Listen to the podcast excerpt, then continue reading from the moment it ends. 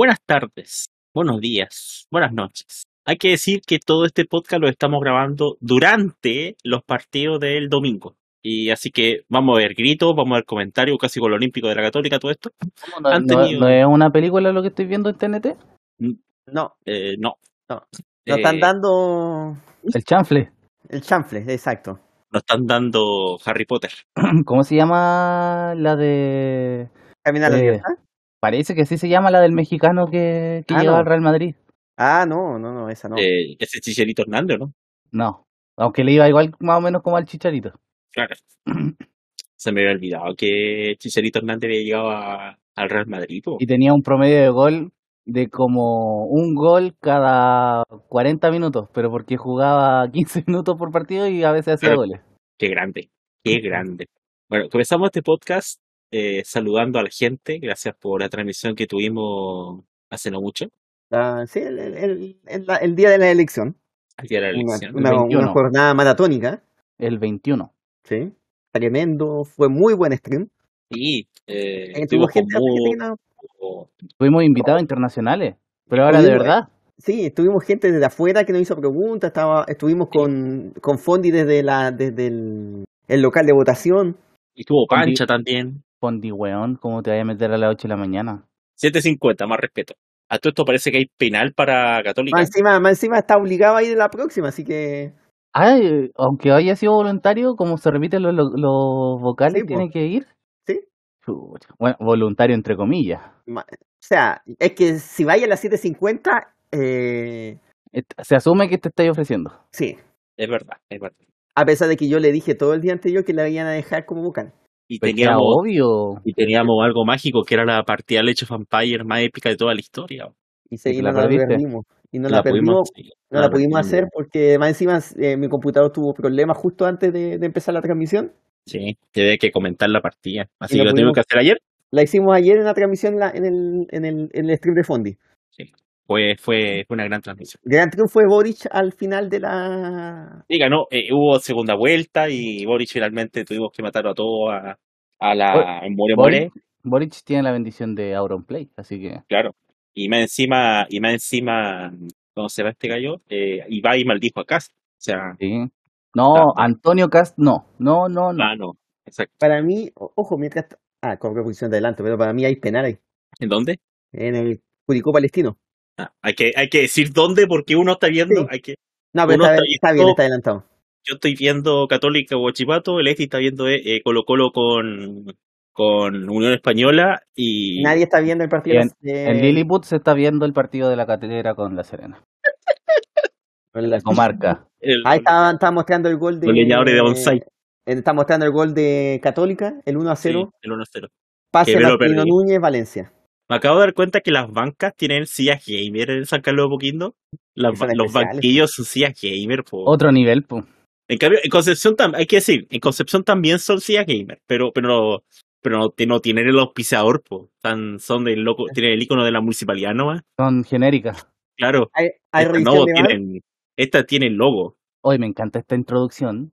Tremenda introducción. Sí, estamos, Es que- estamos hablando de un montón de temas. está hablando muchas cosas que tengo que mostrarle el juego de la semana. El juego de la semana. No, sí, tenemos, tenemos todavía los, los segmentos. O sea, te- te- tenemos lo- la- las secciones tradicionales, pero Claro. Pero que el juego que les traigo hoy día es el considerado. ¿Ustedes conocen juegos brasileños? Sil, Brasil, Sil, Sil. Pero Ta, ustedes- tarara, da, da, Nombre, nombre juegos brasileños. Ponerle la cola al mono. Aparte de eso. No, no sé. A ver, ¿qué juego No, la, brasileño me la usted? carioca no es un juego brasileño, fue en juego chileno, de hecho.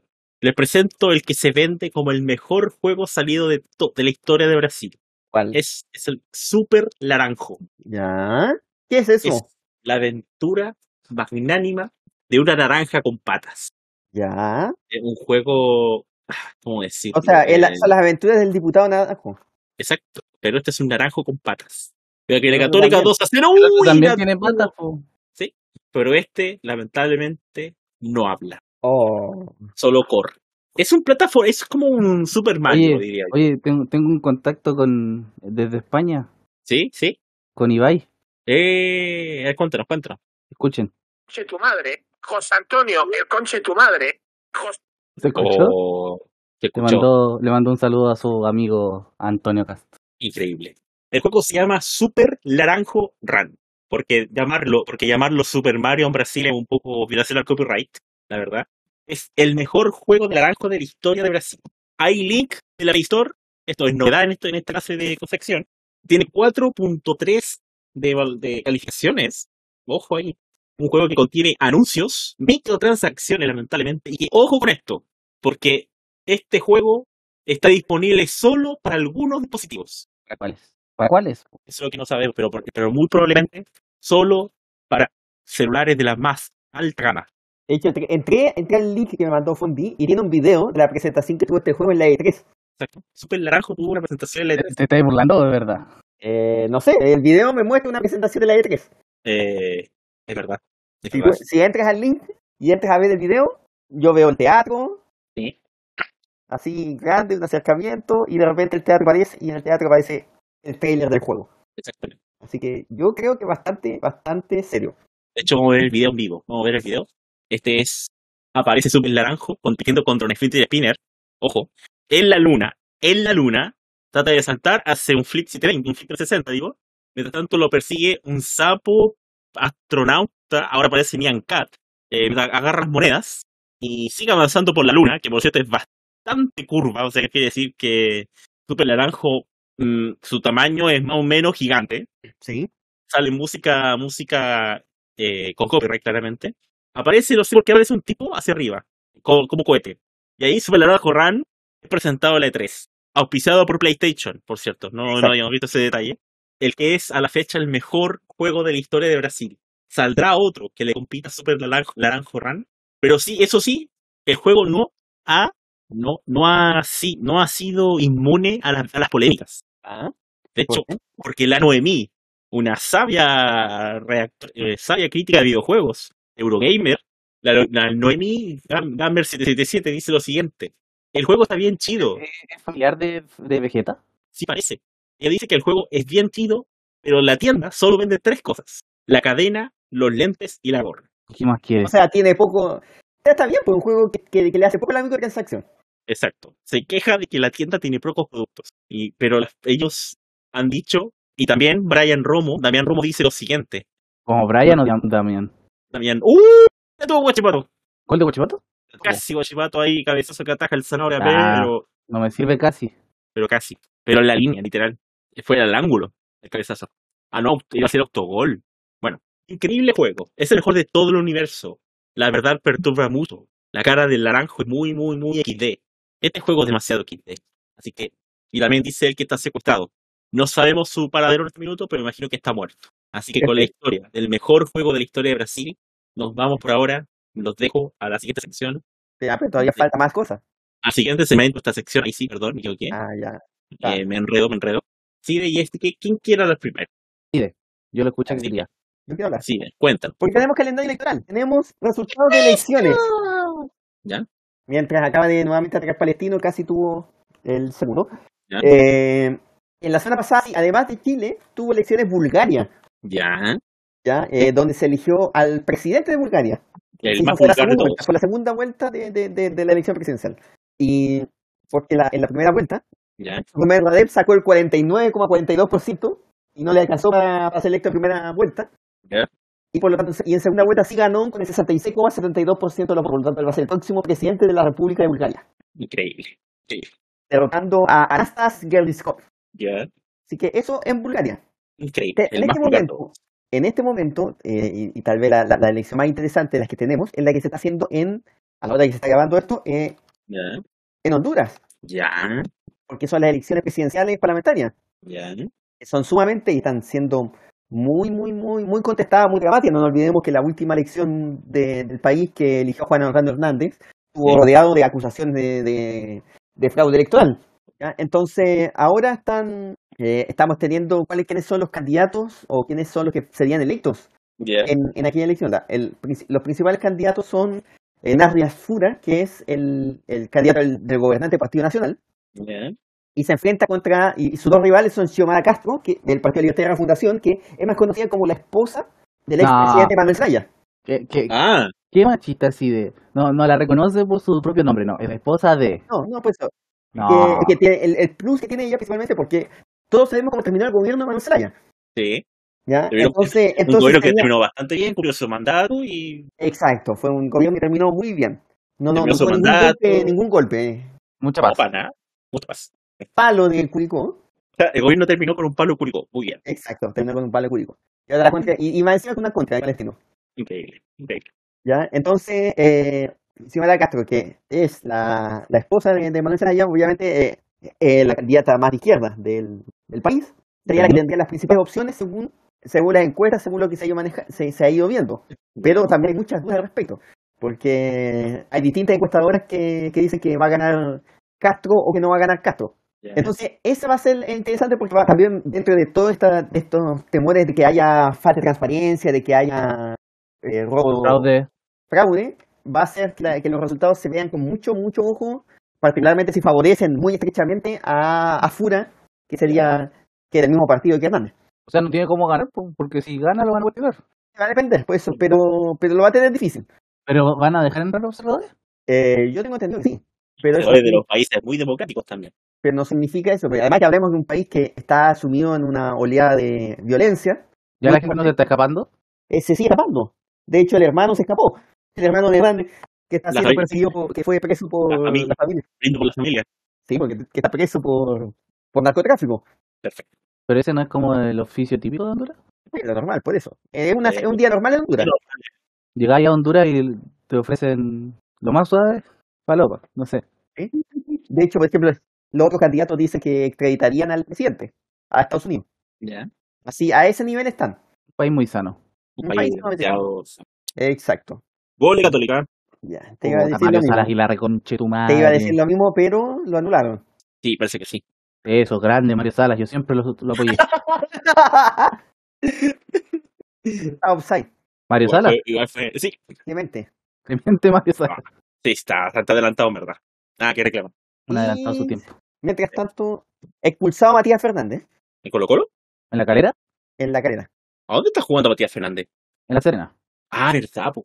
Pero no era ese Matías Fernández que expulsaron. Juraba que estaba en Colo Colo, qué chucha. Expulsaron al Matías Fernández que juega en la calera. Exacto. El Matías Fernández de la carrera, no el Matías Fernández Matías Fernández. No el mejor jugador de América 2006 Exacto. o 2007. 2000 2007. No, 2006. El Matías, el Matías 2006. Fernández, el Matías Fernández no evangélico. Ah, ¿Cómo se dice el otro? No es evangélico. También, pues, yo no, lo- no podemos descartarlo, no podemos descartarlo. no descartes nada. Solo vibra. Bueno. ¿Y qué hago una elección? Eh, Bueno, tenemos aparte, aparte de una pequeña elección que hubo el otro en Chile. domingo. Y de esa la vamos a hablar más rato. Sí. Ah, eh, también hay otras elecciones eh, interesantes. Por Sobre la cabra con cuernos. ¿Algún referéndum raro en Suiza? no, no hay referéndum en Suiza, pero Oh, hubo elecciones en Kirguistán, ya. ¿ya? Porque nos, nos- ustedes se acordarán Sí. que hubo eh, un- una revolución en 2020 en Kirguistán que anularon las elecciones presidenciales, que, que anularon las elecciones parlamentarias y que, y que hizo que el presidente renunciara, se tuvo que elegir un nuevo presidente. Sí. Y hablamos de, esa, de la elección presidencial que hubo a inicio de año, donde Sadi Yapadov se convirtió en el presidente electo. Como, como, como olvidarse, hablamos casi media hora de la grandeza de todos esos países. Exacto, ya. Ahora, tú, ahora se hizo finalmente la elección parlamentaria, Ya. Ya. ya que después de, de- de todo. Eh, en este momento no están los resultados, estamos- los resultados se han demorado un par de días, pero se, se hizo este 28 de noviembre la elección presidencial, la elección parlamentaria. Supuestamente lo- ganarían los aliados del presidente Yapadov, Bueno. ¿Quiénes son esos? eh, los partidos que lo apoyan. Hablamos del presidente, pero no de la Pero izquierda, Eh. derecha, ubícame. Eh, es que Yapadov es como de todos los anteriores, Ah, ya, un populista. es populista. Ahora sí, gol de Católica. A ver si de Puta, Católica, Mario. Salas, por la mierda, weón. Fracasado, 2 a 0. reconche tu madre. A ver, el- entré a la página de Wikipedia para encontrar el partido. El partido se llama el Partido Político Patriota. Ya, suena muy de derecha eso. De- de- es de derecha, sí. Ah, ya. Es de derecha, es nacionalista, es conservador nacionalista y es populista. O sea, los dejan ser Es de de derecha en estos países. Muy bien. Sí, ¿Cómo ha es- es que cambiado, estaba- cómo ha estaba- cambiado la cosa? hace, hasta hace un año estaba preso. Ah, bueno. Se subió a las micros a conseguir votos. De más. pero, pero, pero como en todos estos países, más que de izquierda a derecha, termina siendo a favor o en contra del presidente. Ustedes lo saben. Ah, bueno. Eso es, no, eso es muy común. Es un país. Ya, En vista que Católica ya musulmán. está ganando, ¿me dan permiso para ver el partido Calera? No. Bueno, ¿Es, eh, eh, ¿es musulmán? Eh, Kirguistán sí. Ah, básicamente las diferencias están en cuán conservador sea el presidente. se terminan tan o no. Y la última elección que tenemos, que queremos ver si es que se va a realizar o no, pero está en opciones que se venga a hacer la, realiz- la, la elección presidencial en Gambia, ¿Dónde queda Gambia? en En África. África. ¿Qué van a elegir? África, eh, eligen presidente. ¿Quién los mata de hambre? Eh, eh, Adama Barrow, que es el actual presidente de Gambia, va a la reelección. ¿Cuántas reelecciones? Eh, eh, la, la primera reelección, Ahí. Ah, mira tú. porque derrotó al presidente que había sido Reelecto 20 gobernado por veces. 20 años. O sea, ahora él va por sus 20 años. eh, Yaya Yamé, que era el, el actual el presidente electo, eh, ¿A el, el anterior presidente, eh, está ahora en el exilio, Ya. porque en realidad primero no quiso, no quiso dejar el poder, después terminó dejando el poder, pero tuvo que huir. Un Evo cualquiera. Muy normal en África. Un día normal en África. Exacto. Entonces, hoy día los candidatos, para que, para que lo tengamos más o menos, más, o menos claro, O el tapadón de Cortés. de hecho, eh, va contra un ex vicepresidente suyo, Ah, Barrow, bueno. eh, Darboe del partido, del partido Unido Democrático. Y junto con otros varios personajes, pero no hay ninguno. Qué nombrecito. El tema es que, eh, eh, eh, esta es la parte más interesante, Barrow, como presidente, eh, el partido de Barrow anunció una coalición con el anterior partido, con el partido de Yamé, del expresidente. Sin embargo, eh, Yamé dijo que él no supo que habían hecho eso, así que dijo que no, no está de acuerdo O sea, no tengo por qué estar de acuerdo con lo que pienso. con lo que pienso. Exacto. Y sin embargo, eh, finalmente se dividió el partido porque hay unos que apoyan la alianza y otros que están en contra de la alianza. Así que vamos a ver qué pasa el 4 de diciembre en Gambia. Así que dejamos ahí el calendario electoral. Y el secuestro. El secuestro, exacto. Esti, ¿tienes, ¿qué tienes esta semana? Eh, tengo la tula parada.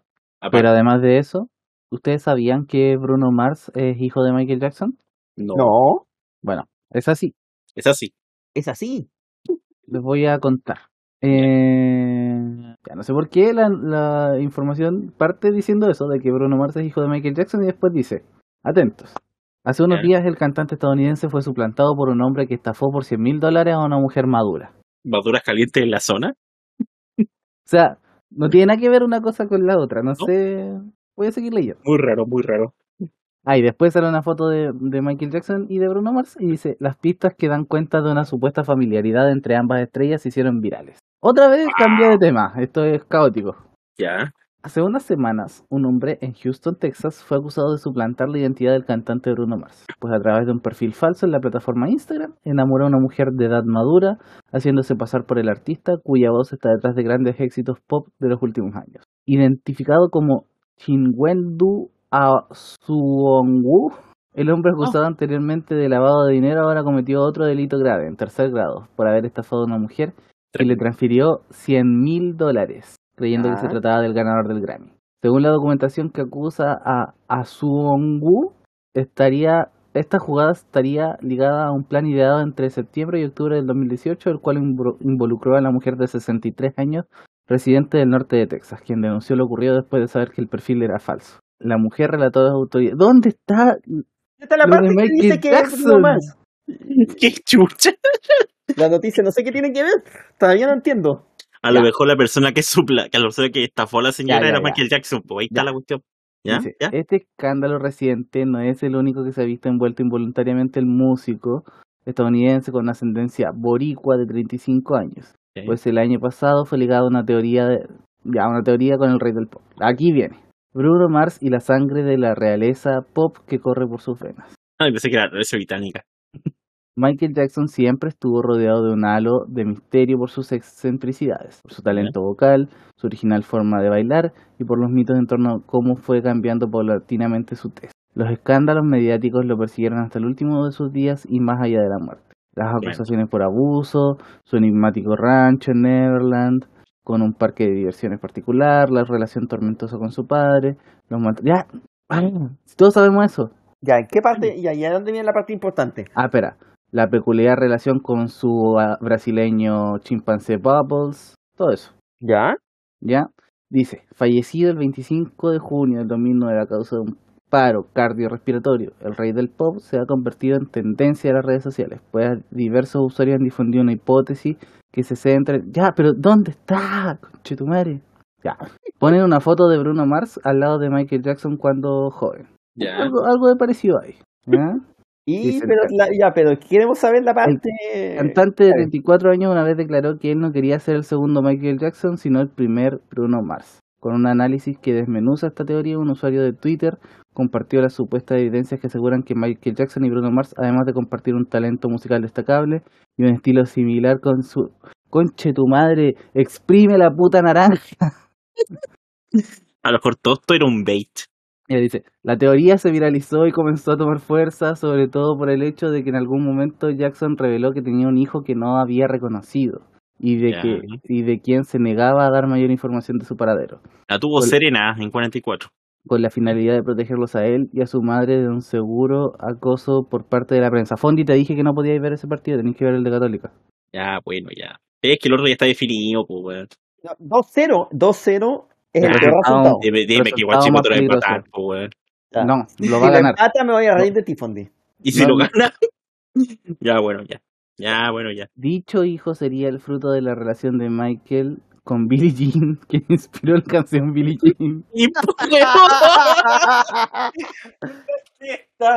Ya, ahí está, todo calza apoyo. que versa sobre su posible descendencia. Y hay una No foto de Michael creo, Jackson con un brasileño aquí. Michael Jackson y su excéntrica mascota, el chimpancé Bubbles. El usuario José Hernández menciona en su popular hilo de Twitter que el nombre real de Bruno Mars es Peter Jean Hernández y atribuye, atribuye este nombre a que el personaje infantil favorito de Michael Jackson siempre fue Peter Pan, de quien incluso el cantante tenía varias estatuas en su rancho y como él se consideraba un niño eterno. Además señala el notable parecido físico que ambos tienen y el reconocido talento para la música, que asegura heredó de quien iniciara su trayectoria a principios de los años 70 como parte de la banda The Jackson 5, conformó junto con sus hermanos. Además de ciertos rasgos faciales parecidos como el color de la tez, el pelo ensortijado y la estatura, la tesitura vocal, las notas que los dos llegan a alcanzar y la cadencia al bailar. También podrían ser indicadores de una relación de lazos familiares entre ambas figuras según la teoría.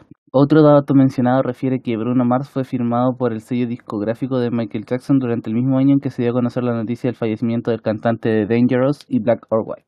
Además de que la fallecida superestrella del pop fue un gran amigo del supuesto padre de Mars, quien estuvo presente en el funeral, tiempo después se difundió que el mencionado hijo mayor de Michael había estado presente en su funeral, aunque no se dio a conocer su identidad, razón suficiente para le- levantar suspicacias. En la teoría también se menciona que un productor fue despedido del sello discográfico al día siguiente de que este confirmara que el intérprete de, bueno, Bruno Mars, en efecto es el hijo del fallecido cantante. Pero al final del primer tiempo en San Carlos Poquinto. Ahora sí, este.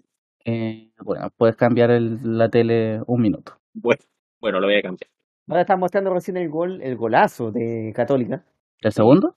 Un segundo, sí. Entonces, Bruno bueno, Mars comenzó con... Gol de Serena. goles. Gol de Serena. Uh, Ya. eso, eso, eso caga mal a la U.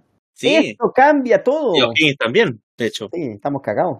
Bruno Mars comenzó con sus pinitos. No, perdón, Para, para defensa mía, me, me enteré por, por WhatsApp, no por. En el mundo de los escenarios en 1990, imitando a otro rey de la música, el precursor del rock and roll, Elvis Presley. Por lo que su vínculo con las figuras emblemáticas del mainstream no se le ve tan descabellado. Así que ya lo saben. Por ahora, en este momento, la Sedena 38 puntos, lo mismo que Melipilla y O'Higgins y Curicó Unido. Sí.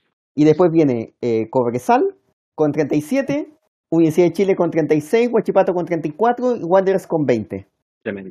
Así que la, la U con la calera y eh, Cobresal con la Unión Española son los que definen quién se va a, pro- a promoción o al descenso, porque si gana, si, y, y el, y el otro partido sería todavía el de Huachipato, Huachipato con Melipilla. Si Huachipato le gana a Melipilla y la U pierde, la U se va al descenso. Con los resultados hasta este momento, que estamos en el entretiempo. Ya, y al final, ¿qué pasa con Bruno Mars? El hijo de Michael Jackson, pues ya te dije. es Michael Jackson, nada más. Sí. El tema que Y esta el fue una es que mujer. el tema que todos sabemos que Bruno Mars es el hijo de Karl Marx. No, el Sí, nieto. Y es- puta difícil, está difícil.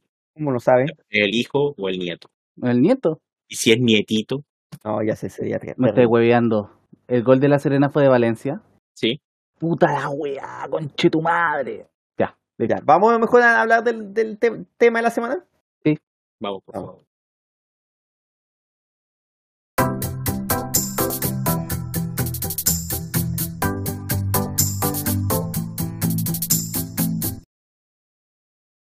¿Están preparados para lo que tengo que decir? Eh, nunca estamos preparados para lo que tú tienes que decir, pero lo dices igual. Ondi, yo, te, dado- yo te apoyo, yo te apoyo. No sé si me apoya con lo que voy a decir ahora, pero hemos usado muchas fuentes de información aquí en este podcast, desde el Universal, el Mundo, ¿El mundo? Pacífico, el Mundo Varas también, Twitter, las últimas noticias, Taringa, Poringa. Poringa, Cuarto Milenio, pero alguna vez, cada vez pensamos que si se puede caer más bajo. Yo creo Sí. que esta vez sí, y yo creo que esta vez me atrevería a decir que estamos en el abismo. Ya. No solo ya dimos el paso adelante, sino que ya estamos en el abismo, por lo que voy a decir. ¿Por qué? ¿Cuál es la página donde ustedes, Gamba. Ustedes menos creerían que voy a sacar algo referente a, a noticias chilenas? Gamba. Gamba. Mira, Gamba llega a ser el New York Times al lado de Wattpad, güey. ¿De qué? ¿De Wattpad? de Wattpad. entonces. Ah, es la, la, la historia de amor de Boric con Cast. Exacto. Ay, Exacto. si la leí. Este es otra, porque hay varias, güey, hay varias. Ya. En nuestro adorable capítulo anterior empezó una batalla épicamente épica, porque es épica. Hace sonar la escena. Boris dice, muéstrame que darías por Cats. Digo, Cast. Cats. Bien hasta... Cats, el musical. Sí. Cast dice, Boric, baby, llámame como quieras. Legiña, un riñón. Meo. Mea Cast. Cast, pero qué chucha. Meo, me voy porque estoy que me meo. Se va porque quiere mear el meo meón. Me, Boric, Cacast y yo, Ugu. Cast. Cast, me cuesta admitirlo, pero creo que soy gay.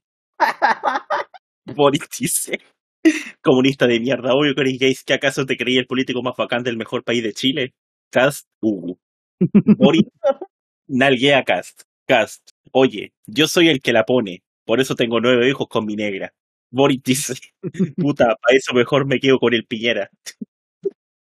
Piñera dice, no tengo idea cómo, dónde aparece. Obvio, baby.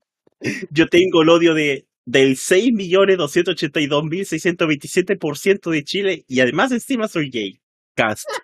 Agarra a Boris de la columna vertebral, se la rompe y lo besa. Conche tu madre, esto ya es dramático.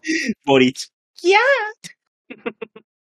Madre. Piñera, puta, me meo, meo, me meo. Cast. Boris. che tu madre. Semineco kawaii. No, Semineco kawaii. Y Boric. ¿Qué pasará entre Boric y Cast? ¿Meo el meón se rendirá? En el próximo capítulo, que sale este lunes. La chucha, güey. Me lo pierdo sin falta. Ese es el resumen que les podemos explicar de cómo, cómo fueron las elecciones aquí en Chile. Dios mío, ¿qué acabamos de escuchar? Ay, Dios mío. Bueno, cierra acá el segmento, por favor. Sí. Eh, Sí. Ya, hablemos mejor un poco más seriamente. Un poco. Un poco. más, no, pues. ¿ya? Ya. Tenemos entonces los resultados de la segunda vuelta para, para la segunda vuelta electoral. Exacto. Tenemos los dos candidatos que se van a enfrentar en, en el 19 de diciembre en la segunda vuelta. Gabriel Boric, José Antonio Cast, con, los, con resultados bastante parecidos a los que las encuestas estaban dando la última semana. ¿Ya? Ya, 27% para Cast, 27,9% para Cast, 25,8% para Boric. O sea, primero Cast, pero tampoco una gran diferencia, un gran número y tampoco una gran diferencia. Increíble. Eh, tercero Parisi, que tal vez la, la sorpresa más grande y tal vez lo, lo que tendríamos que, lo que vamos a comentar dentro de todo esto. Claro. Aunque tampoco una gran ventaja sobre Sichel, sobre más o menos 900 votos de diferencia separaron a, a Parisi de Sichel en el tercer lugar. Sichel cuarto, 12,78%, quinta Proboste, 11,60%. ¿Pero probó este? Eh, ya. Y sexto, el Meón Meo, con 7,60% y finalmente Artés con el 1,47% de los votos. Grande ¿Cuántos Cain- votos? Que Grande. todavía deja, todavía deja a eh, Tomás Jocelyn Hall como el candidato presidencial con menos votos en la historia. Grande Kanye West. Que que nadie puso que West en el voto. 103.000 votos para ¿En. Estados Unidos, decís tú? Sí, No, en Chile. Ni en Estados Unidos tampoco. Así que Bueno, también había es que de decir, disculpa, de que Kanye West tampoco era candidato a los 50 estados. También. Así Artes que, tampoco. No. Solamente en uno. Sí. Chile. exactamente. ¿Y ¿Qué más pasó? Ya, hablemos, Entonces, hablemos, hable- po, Entonces hablemos, pues si ese el. Hablemos. pues. ¿Cómo, ¿Cómo te ha ido la semana? eh? como el pico. Ánimo, ánimo. No estés triste. Gol de la Unión. Oh, Mentira. Ah, eh, Era, era, era por, de, por lo que dijiste de no estar triste. ay, Hablemos. Ya, pero ¿qué, qué opinión, qué, qué cosas sacan ustedes en limpio de, lo- de los resultados de la elección presidencial hoy día, de- de- de- del pasado domingo? Ya. A ver. ¿Quién va a partir? Este, tú parte porque Fondi no está No moderando esta cuestión nada. ¿Cuándo he moderado? Ya, cállate. ¿Estás viendo el partido de Católica? Sí. Ah, ya. Velo. Quiero un, un, un ensayo final de la grabación Ya. sobre el partido de Católica. Quitado en agua. Bueno. ¿Lo quería en Wattpad también? No, no, Ah, no, ya, eso ah, no. ya. Eso Ya. no. Qué bueno. No, no quiero ver cómo Zanahoria Pérez se come con... Eh, ¿Contra quién están jugando? ¿Contra, contra sí. No, no quiero ver cómo se come con Altamirano. Bueno. Eh, a ver, voy a ir en orden de, de arriba hacia abajo, en, en las posiciones que sacaron los candidatos. Eh, Cast, bueno, no quiero hablar mucho de Cast, no, no hay que darle mucha tribuna. Eh, pero sí hay que decir que, que sí se veía que, que podía salir primero. De hecho, pudo haber sido peor, pudo haber sido por más. Yo encuentro que una diferencia igual pequeña. En cantidad de votos puede que igual suene como harto, pero en porcentaje no es, no es tanto. Eh, pero sí, eh, su campaña fue fuerte en, en lo que es eh, inmigración. eh, yo diría que en lo de que es seguridad, así como delincuencia y todo, no, no fue tan potente, pero sí debe existir algún grado en que la gente votó también por él, por él, por eso. Eh, y, y sí, eh, yo creo que se veía venir. Boric, bueno, ese día, eh, como que igual hablé de eso en, en Instagram, pero haciendo un resumen, yo creo que Boric perdió eh, esto por, por culpa, bueno, obviamente que finalmente la culpa, la responsabilidad recae en él, pero eh, creo que hay culpa de su comando, sobre todo de, de hueones que nos conche su madre gol de Chumacero. Nah. Por la concha de su madre. Lo vendí el hijo de puta. Maldito No. bastardo boliviano de mierda, weón. Amor a amigos bolivianos, pero. Ah, la mierda. Todos, todos queremos a Francero, excepto cuando te hace goles. Yo lo quiero también, pero yo lo quería más cuando lo tenía en mi equipo y ahora ya no lo tengo en mi equipo y hace goles ahora. Por la Que mierda. Weón no hizo ni una wea todo el año. Y ahora viene No, a hacer un gol. Ya. Eh, como iba diciendo. Boric lo pierde por weones imbéciles en su comando. como, como de Polo diciendo de que sí vamos a desestabilizar el país. O sea, ¿cómo se te ocurre decir esa imbecilidad? Eh, ¿Qué más? Eh, lo pierde por también por, bueno, también puede ser Oliva un factor, pero eh, por sus propios votantes también. Eh, hay mucha arrogancia en los votantes de Boric, una superioridad moral, así como y eso en vez de atraer votos, de decir, ah, no, entonces Cast es malo, no voy a votar por él, sino que eso genera más eh, animadversión hacia ti mismo. No creo que sea tanto Boric el, el así, sino más sus votantes, pero obviamente que al final eso igual termina recayendo en, responsabilidad de Boric, si él es el candidato. Eh, también, obviamente, que la dispersión de la izquierda eh, da como resultado de esto, onda, el Partido Socialista no hubiera sido tan imbécil de salirse a última hora de, de unas primarias con, con ellos y estuvieran hoy en bloque todo, probablemente hubiera ganado Boric en primera vuelta. Sí. Eh, bueno, pero que, que veo que, que hay que... Se puede dar vuelta perfectamente, o sea, no es que Cast haya ganado como ganó Piñera o como ganó eh, Bachelet en, en primera vuelta, en sus últimas primeras vueltas, sino que sí hay un resultado más apretado. Eh, Parisi, Parisi es el reflejo de la gente que quiere ser su propio jefe, que tiene mentalidad de tiburón, que al parecer era más de la que creíamos en este país, de la gente que suele caer en estafas piramidales y todo ese tipo de cosas. Eh, en verdad, no, uno no debería menospreciar el voto de esa gente, pero sí, sí lo menosprecio. O sea, gente que realmente eh, le está dando poder, le está dando presencia al populismo, al, al, a la política estilo peruana en Chile. Eh, realmente es, triste, es penoso que haya sacado ese resultado, que si bien tampoco lo sobrevaloro, porque si viene a un tercer lugar, es un 12% de, de menos de la mitad del padrón que votó, entonces no es un, tema de que, wow, París es la gran sorpresa, sí, pero siempre existe una tercera sorpresa las últimas elecciones. Últimamente había sido el Frente Amplio, antes de eso MEO, entonces, antes de eso incluso el mismo Parisi también. Eh, entonces, no es como que, wow, increíble, París y No, no es algo histórico, no es, sino que es la sorpresa habitual, la sorpresa esperable. Yo simplemente yo diría que la sorpresa de París no es tanto por la cantidad de votos ni por el lugar, sino porque la distribución fue muy notoriamente rara dentro de esta elección. O sea, París arrasó en el norte. Pero en el norte, o sea... Por eso, por eso, por eso, pero en el norte del país, que es una zona tradicionalmente de izquierda. No es Iquique, donde siempre gana el Partido Comunista. Eh, eh, sí, donde, donde el mismo... Eh, donde el diputado, el, el, el mismo eh, Hugo Gutiérrez. Bueno, constituyente pero donde tradicionalmente en la primera, segunda y tercera región es donde las may principales mayorías de la concertación estaban. Y hoy bueno, día, en todo caso, París los diputados, no sé, en, en parlamentaria la, la, tendencia sigue. Bueno, obviamente sí, no está Gutiérrez, pero la tendencia sigue yéndose hacia la izquierda, pero parlamentaria. Que... Sí, pero igual sacó muchos votos del partido de la gente en esa zona. Sí, sí. Ya, pero sigue este. Si era simplemente para bueno, ese punto. Eh, ah. Bueno, insisto, para mí Parisi bueno, también sobre todo es sorpresa el hecho de que haciendo campaña como lo hizo, saliera tercero. Eso sí es más sorpresivo. Pero bueno, es sorpresa, pero ni tanto, porque, o sea, también quedó pisándole los talones eh. O sea, salió tercero Parisi, pero por nada.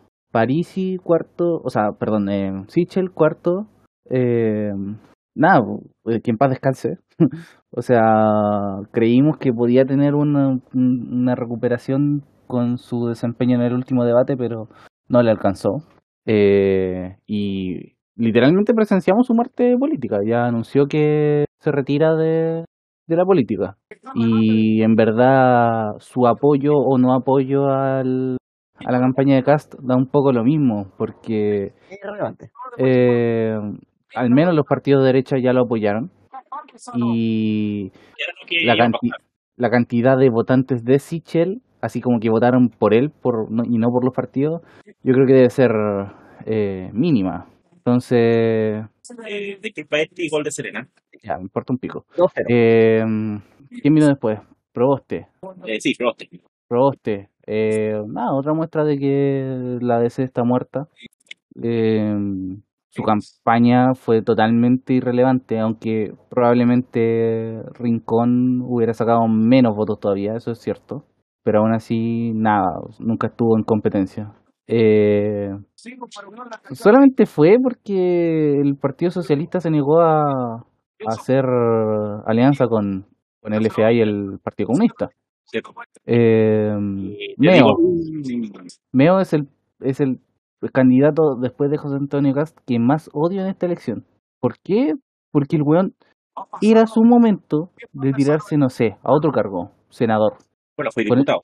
Con, es, con eso tenía relevancia política por ocho años más. Tenía Incluso podría haberse tirado a presidente en la próxima ocasión. Claro, todo dependía de. O sea, Meo, Meo, tiene el capital político perfectamente para pa ganar. O sea, es cosa de mirar los, los, los candidatos que iban en, a senador en la región metropolitana. Y sobre todo los de izquierda eran, eran pésimos, no eran nada competitivos hubiese ganado. Hubiese ganado de más. Sí, pero no, el imbécil con, con ese ego, con esa obsesión de ser presidente, cuando se sabe que no va a ser presidente, tampoco le servía para la plataforma de, del partido, porque el partido ni siquiera iba en lista. Entonces, lo que hizo fue una estupidez, una, eh, él le hizo juego a la derecha esta ocasión, eh, que, que, le gustó mostrarse choro en, en los debates, eh, tratar de doctor miedo a, a Cast, ya bacán, se te aplaude, pero sería un imbécil, realmente. O sea, le quitó votos a, a Proboste, a, a Boric. ¿Por qué? ¿Por qué? ¿Para qué? ¿Para perder de nuevo? Cuando pudo haber tenido alguna relevancia política en verdad, no, para mí es un imbécil. Eh, y cafiche más encima, o sea, ¿cuántas campañas le va a tener que aguantar la pobre de Karen Doyen? Eh, y Artef, bueno, el candidato basado, no se puede opinar nada de él. No, no es, no es, no es nada, realmente es un fantasma político. Eso, eso es como haciendo un resumen de, de los resultados. ¿Quién quiere hacer su análisis con bien? Ya, yo voy a darle, tomar un poco del mismo punto, el mismo orden de. Yo, yo ya ya. De, de que, que, que, le digo este para, para ir partiendo. Sí, a ver, Cast, no me extraña. Gol de Clera. Ya, 2-1. La definición es eh, muy. O sea, tiene, lo, lo, de Cast tiene mucho que ver con, con el hundimiento que tuvo Sichel. Yo creo que esto es lo más que claro. De, de, de, de que Sichel apareció sumamente débil, eh, particularmente los debates que se hicieron en, en, octubre, y eso le dio pie a Cast de transformarse en, en el líder de esta derecha. En Doctor Miedo. En el Doctor Miedo, pero no, en el líder de la derecha. Que, con, con que, que ahí hay, hay un tema, una cuestión histórica de las dos almas que tiene la derecha, podríamos llamarla la ala más liberal y la ala más pinochetista el que, la, los que consideran que, eh, y, y, el, y, y, lo que terminó apoyando a Kass era como que esta derecha es una derecha muy débil, la derecha de Piñera, el piñerismo, podríamos llamarlo, frente al pinochetismo. Y el piñerismo obviamente está destruido y Sichel era su, su exponente más claro, más incluso que Desbordes, más incluso que Briones en, la, en las primarias. Yeah. Y eso... No, por, por algo lejano también. Sí, y eso, y eso obviamente le jugó en contra si bien el último debate ah, fue fuerte, no fue, no le, le, fue suficiente como para acercarse ya a París y como por ganar algún voto. Como no, no quedar quinto como Proboste. Como Proboste, que era el, el, problema era que en algún momento se veía que iba a quedar quinto y terminó rasguñando el tercer lugar. Entonces, uy, casi lo tuvo Palestino. Entonces, el, eh, el triunfo de Kass pasa primero por ahí, no pasa más por la debilidad del, candidato a la derecha que por, por las ventajas y las prioridades de Cast. Y eso se ve claramente en lo que pasó en la última semana con su programa de gobierno. Programa de gobierno que hizo pensando en su grupo, en, en ser, en, en, en tirar idea porque sabía que no iba a salir. Y en, algún, y, en, y, al, y en un momento se empieza a encontrar con que es el candidato que, que tiene la opción de pasar a segunda vuelta y ya ahí eh, su programa se convierte en un, en un problema. Después hablaremos ya más de, de, los prospectos de segunda vuelta, pero obviamente hay, hay grupos de gente, particularmente en el sur, que su discurso resonó más fuerte, donde el discurso de seguridad, de delincuencia, de, de, de lucha contra el terrorismo, eh, resonó y eso, y eso es innegable, que tiene que ver con ese discurso de derecha más dura, que tal vez es algo que no se había visto en los últimos eh, 30 años. Entonces eso, eso hizo a cierta gente que tal vez nostálgica, como lo habíamos hablado antes, nostálgica de, de esos periodos donde la delincuencia no se veía, salvo... Porque, porque el Estado ejercía una, una... Porque el Estado ejercía una represión insoportable. Gol de Palestina, mientras tanto. Pero anulado. ¿No? Anulado, anulado. Anulado. ¿O lo convocó? No, lo convocó. Lo convocó, pero lo van a revisar. Uno a uno. Vamos, vamos. Ya, eso. Esto quién se está salvando. Ah, no, pues está en promoción. No, no, no estaba en promoción, pero. En promoción está la U. La U, la U Salva está salvando. ya está salvado, hasta el- con esto está salvado el descenso, pero, No, sí, ya está salvado el descenso, pero. pero no de la promoción. Ya. Ya. Entonces, eh, eh, volviendo, al, volviendo al punto. Y validaron el gol. Sí, está válido, es válido. No hay, no hay posición de adelanto. El banana Suárez. Eh, eso por el lado de Cast. El caso de Boric, yo estoy de acuerdo con lo que dice este, pero yo creo que sea, o sea, el, que la responsabilidad sea del votante de Boric. El problema, y es y algo que muy bien dice Matamala en, en, la, en la columna que presentó esta semana, no es, no es que sea el votante de, de, de, Boric el que presenta esa superioridad moral, que sí lo tiene, pero no es lo que, lo que limita, sino que es lo, lo que rodea a Boric, el, el grupo cercano. O sea, eh, el mismo Nico Grau, porque, porque te mencionaste a De Polo, pero Nico Grau, que era el jefe del programa económico, también dijo que no era un programa que iba a promover el crecimiento. Eh, y tiene que ver también con que el, el mismo, eh, y, y son gente que, que, que toda la gente que rodea a Boric es gente que viene de las, de las mismas universidades, que usa los mismos lentes, que tiene ciertas, ciertas características que lo hacían repulsivo, entre comillas, repulsivo para voto, como voto para cierta gente. Eh, esos mismos esos mismos aspectos de, que, que, que le, haces, le, hacemos al Boric, al, al, al, votante Boric, se veían reflejados en lo que rodeaban a Boric. O sea, probablemente el más humano y por eso el candidato es el mismo Boric. Exacto, yo creo que Boric es el más razonable dentro de todo el grupo que tiene ahí. Y eso, y, y, o sea, gane o pierda, aunque yo creo y considero que tiene muchas más posibilidades de ganar, eh, hay que reconocerle a Boric que fue el único que se arriesgó de su coalición, o sea, de su partido, a jugársela por el acuerdo que, que llevó a, el, eh, a, esta, a esta convención constitucional y a este proceso constituyente. Y con eso pasó de díscolo en su momento ahora a, a ser considerado como el más dialogante también. Exacto, dentro, y dentro de una coalición donde la mayoría de su coalición rechazó ese acuerdo. Claro. Hablamos del Partido Comunista, hablamos de varios de los partidos del Frente Amplio. No, el Partido Comunista está fuera, por eso. No es, no es parte de la coalición de Boric. Ah, no, no, pero en su momento en era. su momento sí lo era. Y lo rechazó. Pero, pero hay, hay pocos part hay un par de partidos nomás que apoyaron a Boric en esto. El Frente Amplio se dividió en ese momento. Okay. Algo completamente extraño. Entonces, Boric, eh, dentro de todos, aparece sí como el más razonable. Lo que le preocupa a la gente y lo que los, y, y hoy día a mí también como votante es lo que lo rodean a Boric. ¿Qué peso van a tener en un potencial gobierno? Y esa es la pregunta que Boric está tratando de cuadrar en este momento, porque no le ayuda nada ninguna de las declaraciones que dice su, su principal socio, que es el Partido Comunista. Y por el cual la gente dice, la, la gente... Que más allá, y obviamente no, Boric no es comunista. Ni cerca. O sea. no imposible, ni cerca, pero no es, no se podría descartar que tengamos un ministro del Interior comunista en el gobierno de Boric. Sí. Pero no, así como van las cosas, yo veo cada vez con más fecha de caducidad esa alianza. Sí, yo también lo pienso, yo pienso lo mismo. O sea, el tema, la, la, la, parte importante va a ser qué pasa con el programa de Boric. Y es, ahora, igual lo voy a dejar para más adelante. Voy a seguir con los otros candidatos. Uh, porque de ahí vamos a ver qué pasa para la segunda vuelta. Eh, Parisi.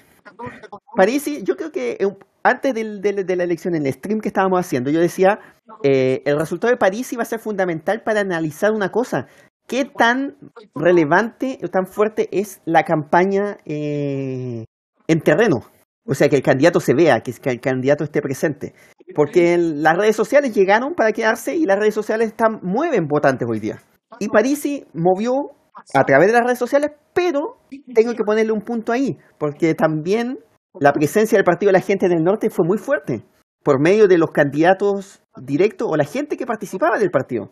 De hecho, a Fondi y, y, la, y la masa de gente que, que mueve ese partido era importante. A Fondi yo le decía antes, cuando estábamos preparando la, la, la planilla y todo para, para hacer las estimaciones parlamentarias que íbamos a tener, el Partido de la Gente era el partido con más candidatos en el país después de las dos grandes coaliciones.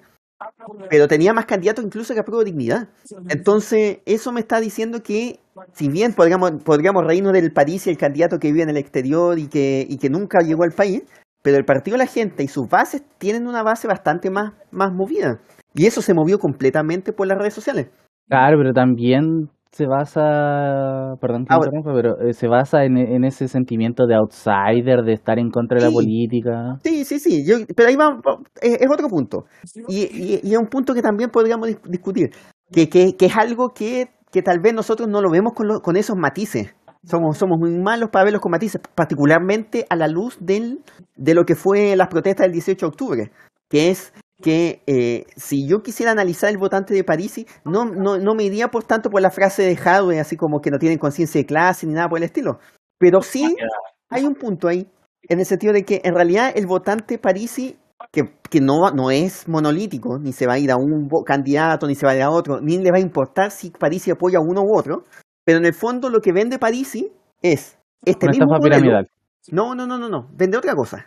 A pesar de que no necesariamente es lo que vaya a hacer como presidente, pero, pero como venta, ¿qué es lo que vende? Vende el mismo sistema que tenemos, o sea, vende un capitalismo, por decírtelo, pero un capitalismo donde los abusos se eliminan. Podemos discutir si es contradictorio o no, todo lo que sea, pero no vende un sistema de bienestar social.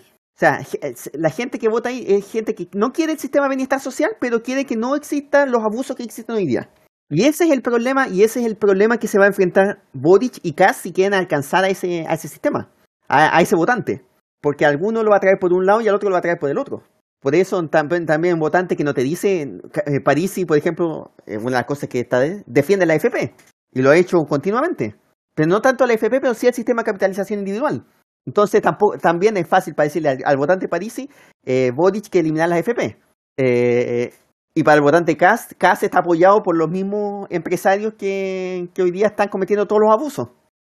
Y Parisi encuentra ese espacio, ese espacio que dice, ya, no quiero más impuestos, no quiero más de esto, pero quiero que no hayan operadores políticos, no quiero que las empresas abusen de, de sus posiciones, no quiero más colusión, etcétera.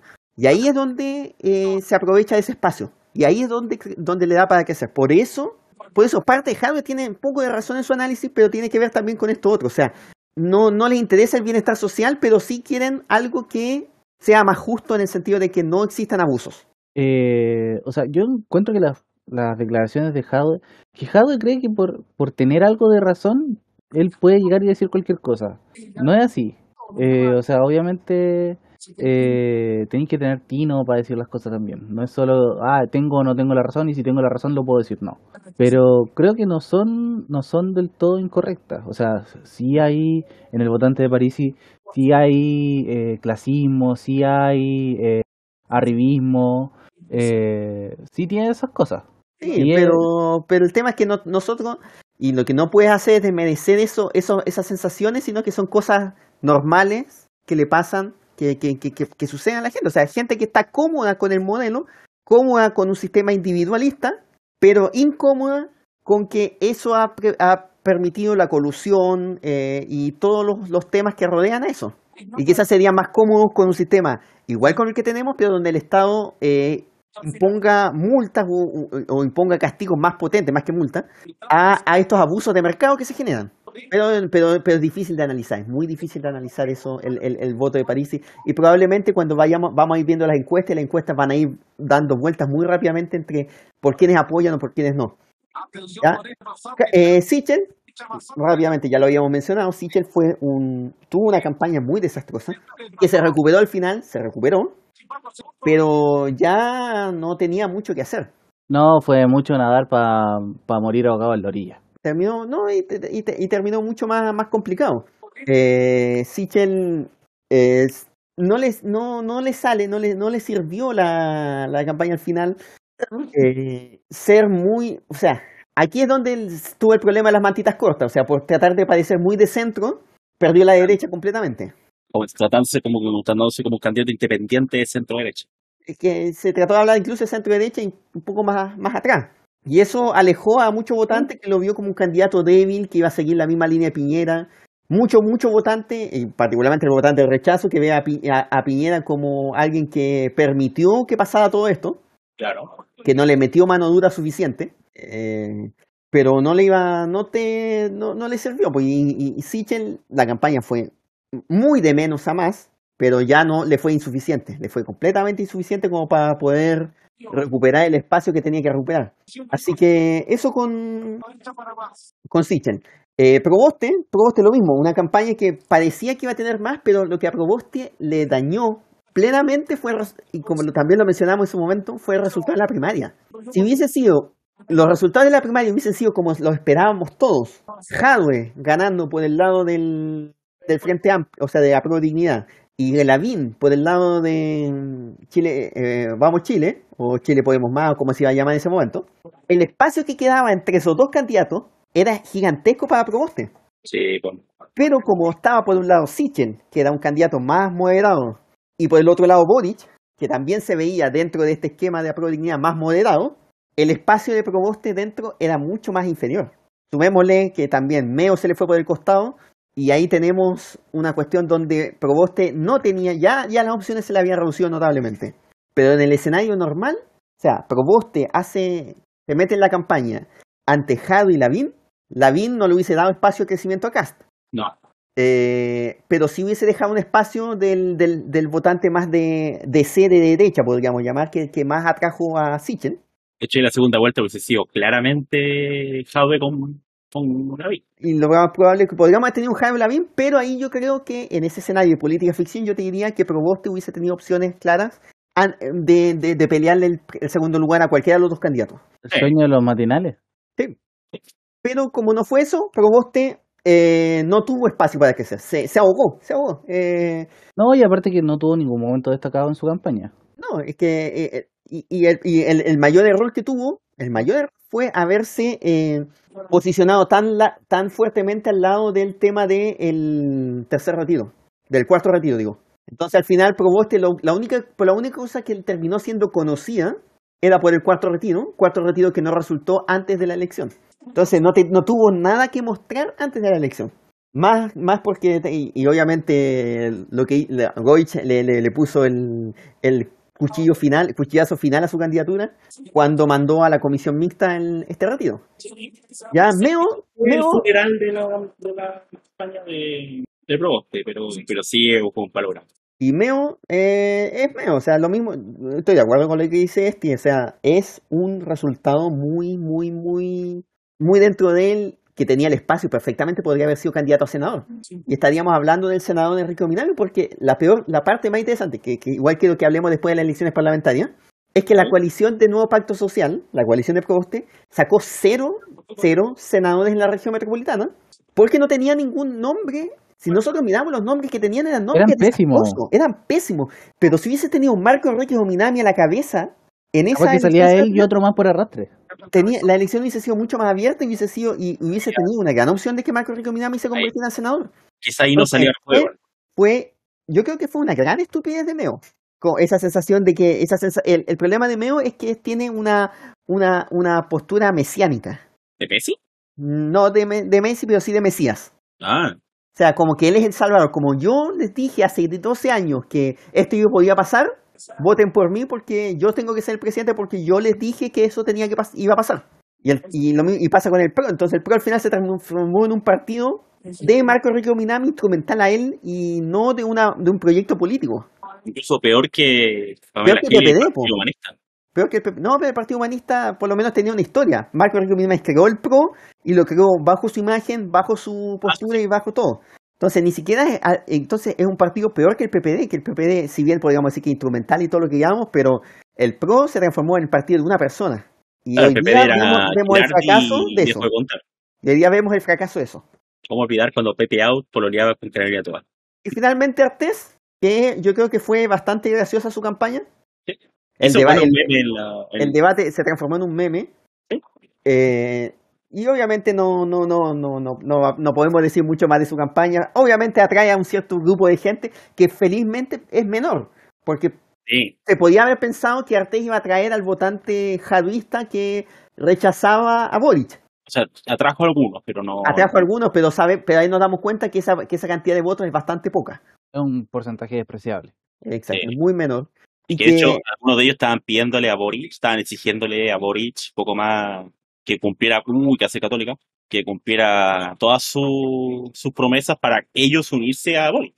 Que dio, dio risa en realidad. Pero, pero ahora viene mi análisis, ¿cierto? Sí. Sí. Ahora tenéis que decir que no y pasar sin segmento, pero está ahí. está ahí. ¿Qué cagamos? po? Ahora Bueno. tenéis que hacer un, un análisis Terrible. de la unión con Colo Colo de Católica con Huachipato. Bueno, la unión con Colo Colo, bueno, ¿qué se puede decir?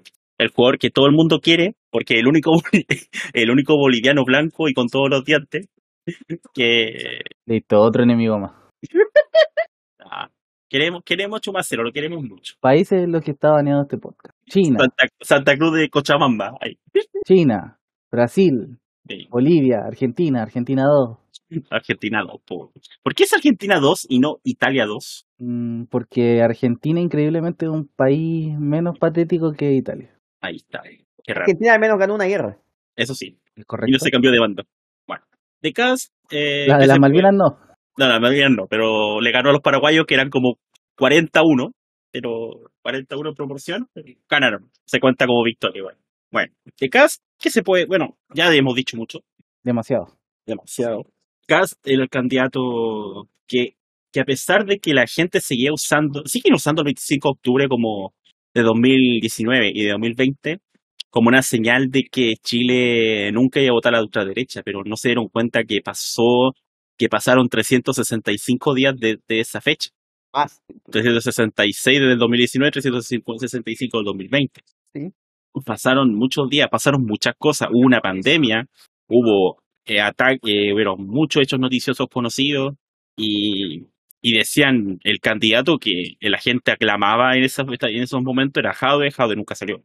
Por tanto, eso ya era un primer indicio de que la cosa no era tan fácil como la estaban viendo la gente. Ya, pero, hombre, estoy analizando. Eh, Katz simplemente supo decir lo que la gente de algunos sectores de la población quiso escuchar. Cast habló de delincuencia, habló de narcotráfico, habló de los inmigrantes, habló de la pobreza. Por tanto, uy, palo. Ah, no, perdón, perdón. perdón. Mientras, mientras tanto, eso fue lo que hizo que la, que empezara a aprender su campaña al final. A, punto aparte de los memes que hacían TikTok, porque eso es un detalle. Pero la, la gente que apoyaba acá era mucha. Obviamente siempre está el grupo de pinochetistas favorable de que odian el comunismo. Otro punto también es que decían que Boric era el candidato comunista, porque, oh, hizo una primaria con el PC, wow, es comunista inmediatamente. Eh, está a favor del Foro Sao Paulo, poco más. Y, y Casa aprovechó todas esas cosas, dijo, lo, dijo que iba a poner no, no solo el tema de la zanja, sino que dijo, ya voy a empezar a eh, controlar a un inmigrante. Él fue, eh, fue a huevear a Colchane dos veces para hacer campaña, a mostrar de que realmente los extranjeros que están llegando a Chile eran malos, básicamente. ¿Quién sabía de la existencia de Colchane antes de, Nosotros hablamos de Colchane ese día. ¿Del plebiscito antes del plebiscito? Eh, habl eh, sí, yo sabía, pero hablamos de Colchane durante la transmisión del plebiscito en la mañana porque era ahí se constituyó la última mesa del país. Sí. No, pero, pero pasó de ser un lugar totalmente irrelevante a, a transformarse en un símbolo. ¿sí? El símbolo del rechazo y luego el símbolo de los, de los, de los inmigrantes. Y esas De, cosas de la al inmigración ilegal. de inmigración ilegal. Y eso hizo que Kass empezara a alimentar su discurso. Al final la gente veía que él tenía más razón. Junto con eso agreguemos todas las noticias que hacían de la constituyente, que la la semana pasada, perdón, la, grabación pasada, disculpen. Y todas esas cosas al final generaban de que, oye, igual este candidato tiene, tiene razón. Y digamos que la gente, vuelvo a decirte otra vez, es gente muy influenciable, se van a creer el discurso. Lástima para Kass que la segunda vuelta ya no es tan fácil, ya no ha sido tan fácil usar el mismo argumento, porque ahora vamos al punto 2. Boric. Eh, Boric, eh, en primera vuelta hizo una campaña totalmente enfocada en Ñuñoa, en donde tanto la culpa tuvo él, obviamente, por ser el candidato, el que tiene mayor responsabilidad, pero su comando hizo todo lo posible para perder la campaña. Y el problema es que mientras Cast usaba el discurso a su favor, Boric mantenía su, su línea y no hablaba, no, no, no cambiaba el discurso de hablar hacia el ñoñoísmo, de hablar hacia los mismos votantes que tenía él, porque los votantes que tenía él van a votar por él. Él no iba a convencer y no iba a convencer a los demás, como si lo hacían otros candidatos. Parisi también lo hizo. Ahora en segunda vuelta, ahora sí vimos un Boric que realmente se dio cuenta, bueno, le dieron cuenta también, Ya, de pero que- segunda vuelta, la... Dejémoslo Bueno. para después, dejémoslo para no después. Ya, pero lo de Boric al menos fue son una seguidilla de error. Seguida de error entre ellos, la, lo- la, su, jefe, su comando. Más encima, entiendo ya de Polo se van a mandar un cagazo en tweet, pero va y lo dicen en el Mercurio, po. O en la tercera, uno de los medios. Eso es directamente llamar a perder la campaña. De partida, ¿por qué da una entrevista al Mercurio? O sea, Es el primero que nada. Sabiendo que el Mercurio te va a tergiversar la información ya. pero ni siquiera necesitó Ese es el problema, ni siquiera necesito tergiversarlo. Y bueno, va- vamos a Parisi. Parisi en realidad representaba al candidato, a la gente que estaba chata de izquierda y derecha más que, más que el de la estafa piramidal. En realidad sí es un candidato meme, pero no tan meme en realidad. Nunca quiso venir a Chile, aquí andamos con cosas. No, nunca quiso. Nunca quiso. Estuvo, nunca estuvo en sus planes. No, solo hubiera estado en sus planes si hubiese llevado segunda vuelta quizás. A lo mejor, pero no, no tenía ninguna intención Pero de yo creo ir que a... tampoco estaba en sus planes llegar a segunda vuelta. No sé, no sé, yo creo que igual lo pensó. A lo- a lo- pero no soy muy partidario de que él solamente con las redes sociales armó su campaña. Yo creo que si hubiese sido así, no, no hubiese llegado tan, tan por tanto porcentaje, sino que la franja ayudó harto para, para su campaña. Porque la, franja, él dio un discurso demasiado demagogo, demasiado, o sea, hablando de, de bajar sueldo a la, bajar sueldo a, los- parlamentarios, que eso lo han dicho, eso viene a balance de 2000, desde el primer, desde el primer periodo de Boric en el Congreso. Se viene también eh, hablando del impuesto específico a las bencinas, hablando de, lo, de la I, de la FP, de la I, del IVA, o sea, básicamente hablando de que el chileno iba a recibir más plata de la que ya, la que recibe solo por votar por París. Y obviamente eso va a vender. Y que el chileno sea su propio aparte, pero no lo decía tan a- tan tan tan atrás, o sea, tan tan descaradamente, diría yo. Mientras tanto, eh, ahora el, el votante, bueno, tuvo harto votar en el norte, realmente no me podría, no me puedo, no tengo una explicación. Ustedes ya dieron alguna, algunos comentarios por qué habría tenido tantos votos en el norte. Sí, es una zona muy de izquierda, es verdad. Y, y a pesar de que París, si podemos catalogarlo como de derecha, en realidad su, su partido y sus candidatos que tuvieron, que eran muchísimos, la gran mayoría no coincide con ese planteamiento de derecha, en verdad. Muchos de sus, de hecho, muchos de sus candidatos iban, O sea que él Por- personalmente es de derecha, pero claro, eh, sus candidatos en realidad no, su partido es populista. claro, pero muy tirado a populismo y y ser más cercano a Boric. Pero bueno, lo hablamos, bueno, eso lo vemos después también. ¿Quién sigue? ¿Proste? Eh, Sichel. Echen. Sichel. Mira, Proste cae tan Existe, bajo. existe, existe. No pensé que iba a caer tan bajo Prost. Sichel, lo mismo que con- yo estoy de acuerdo, lo dijo, sí, llegó muy tarde. O sea, el, el, el momento de, de encender su campaña llegó muy tarde. En parte porque vio que, en parte porque se- era un candidato que siempre se vendió en la fachada independiente, más que de derecha. Yo creo que si hubiese dicho que era de derecha, eh, hubiese tenido, no hubiese tenido los problemas que tuvo. Por ejemplo, No, problemas me y, refiero bueno, a- aparte de lo que estás diciendo y lo que dijo Cide, lo otro que yo creo que lo afectó es que en verdad lo- los partidos de derecha nunca lo apoyaron. aparte.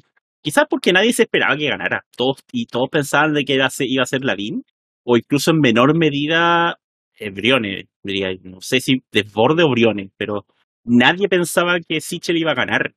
Quizás nadie pensó que iba a llegar segundo, incluso. Por tanto, no, a todos los tomó por sorpresa y claramente la UDI se iba a ir por un candidato que fue más fuerte, aprovechó, aprovechó la caída de Sichel y no había por dónde. Ya al momento que perdiste la, la perdiste el, rumbo, ya no hay cómo devolverte. Eso le pasó a Sichel con los partidos de la derecha.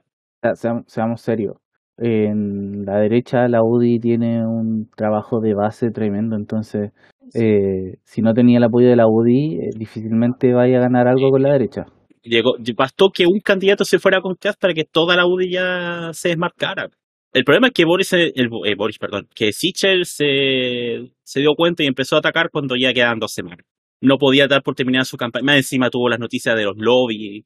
Le, le hicieron cuánta noticia de donde quedaba como chaleco mono. O sea, Boris tenía. eh, eh, Sichel otra vez, disculpen.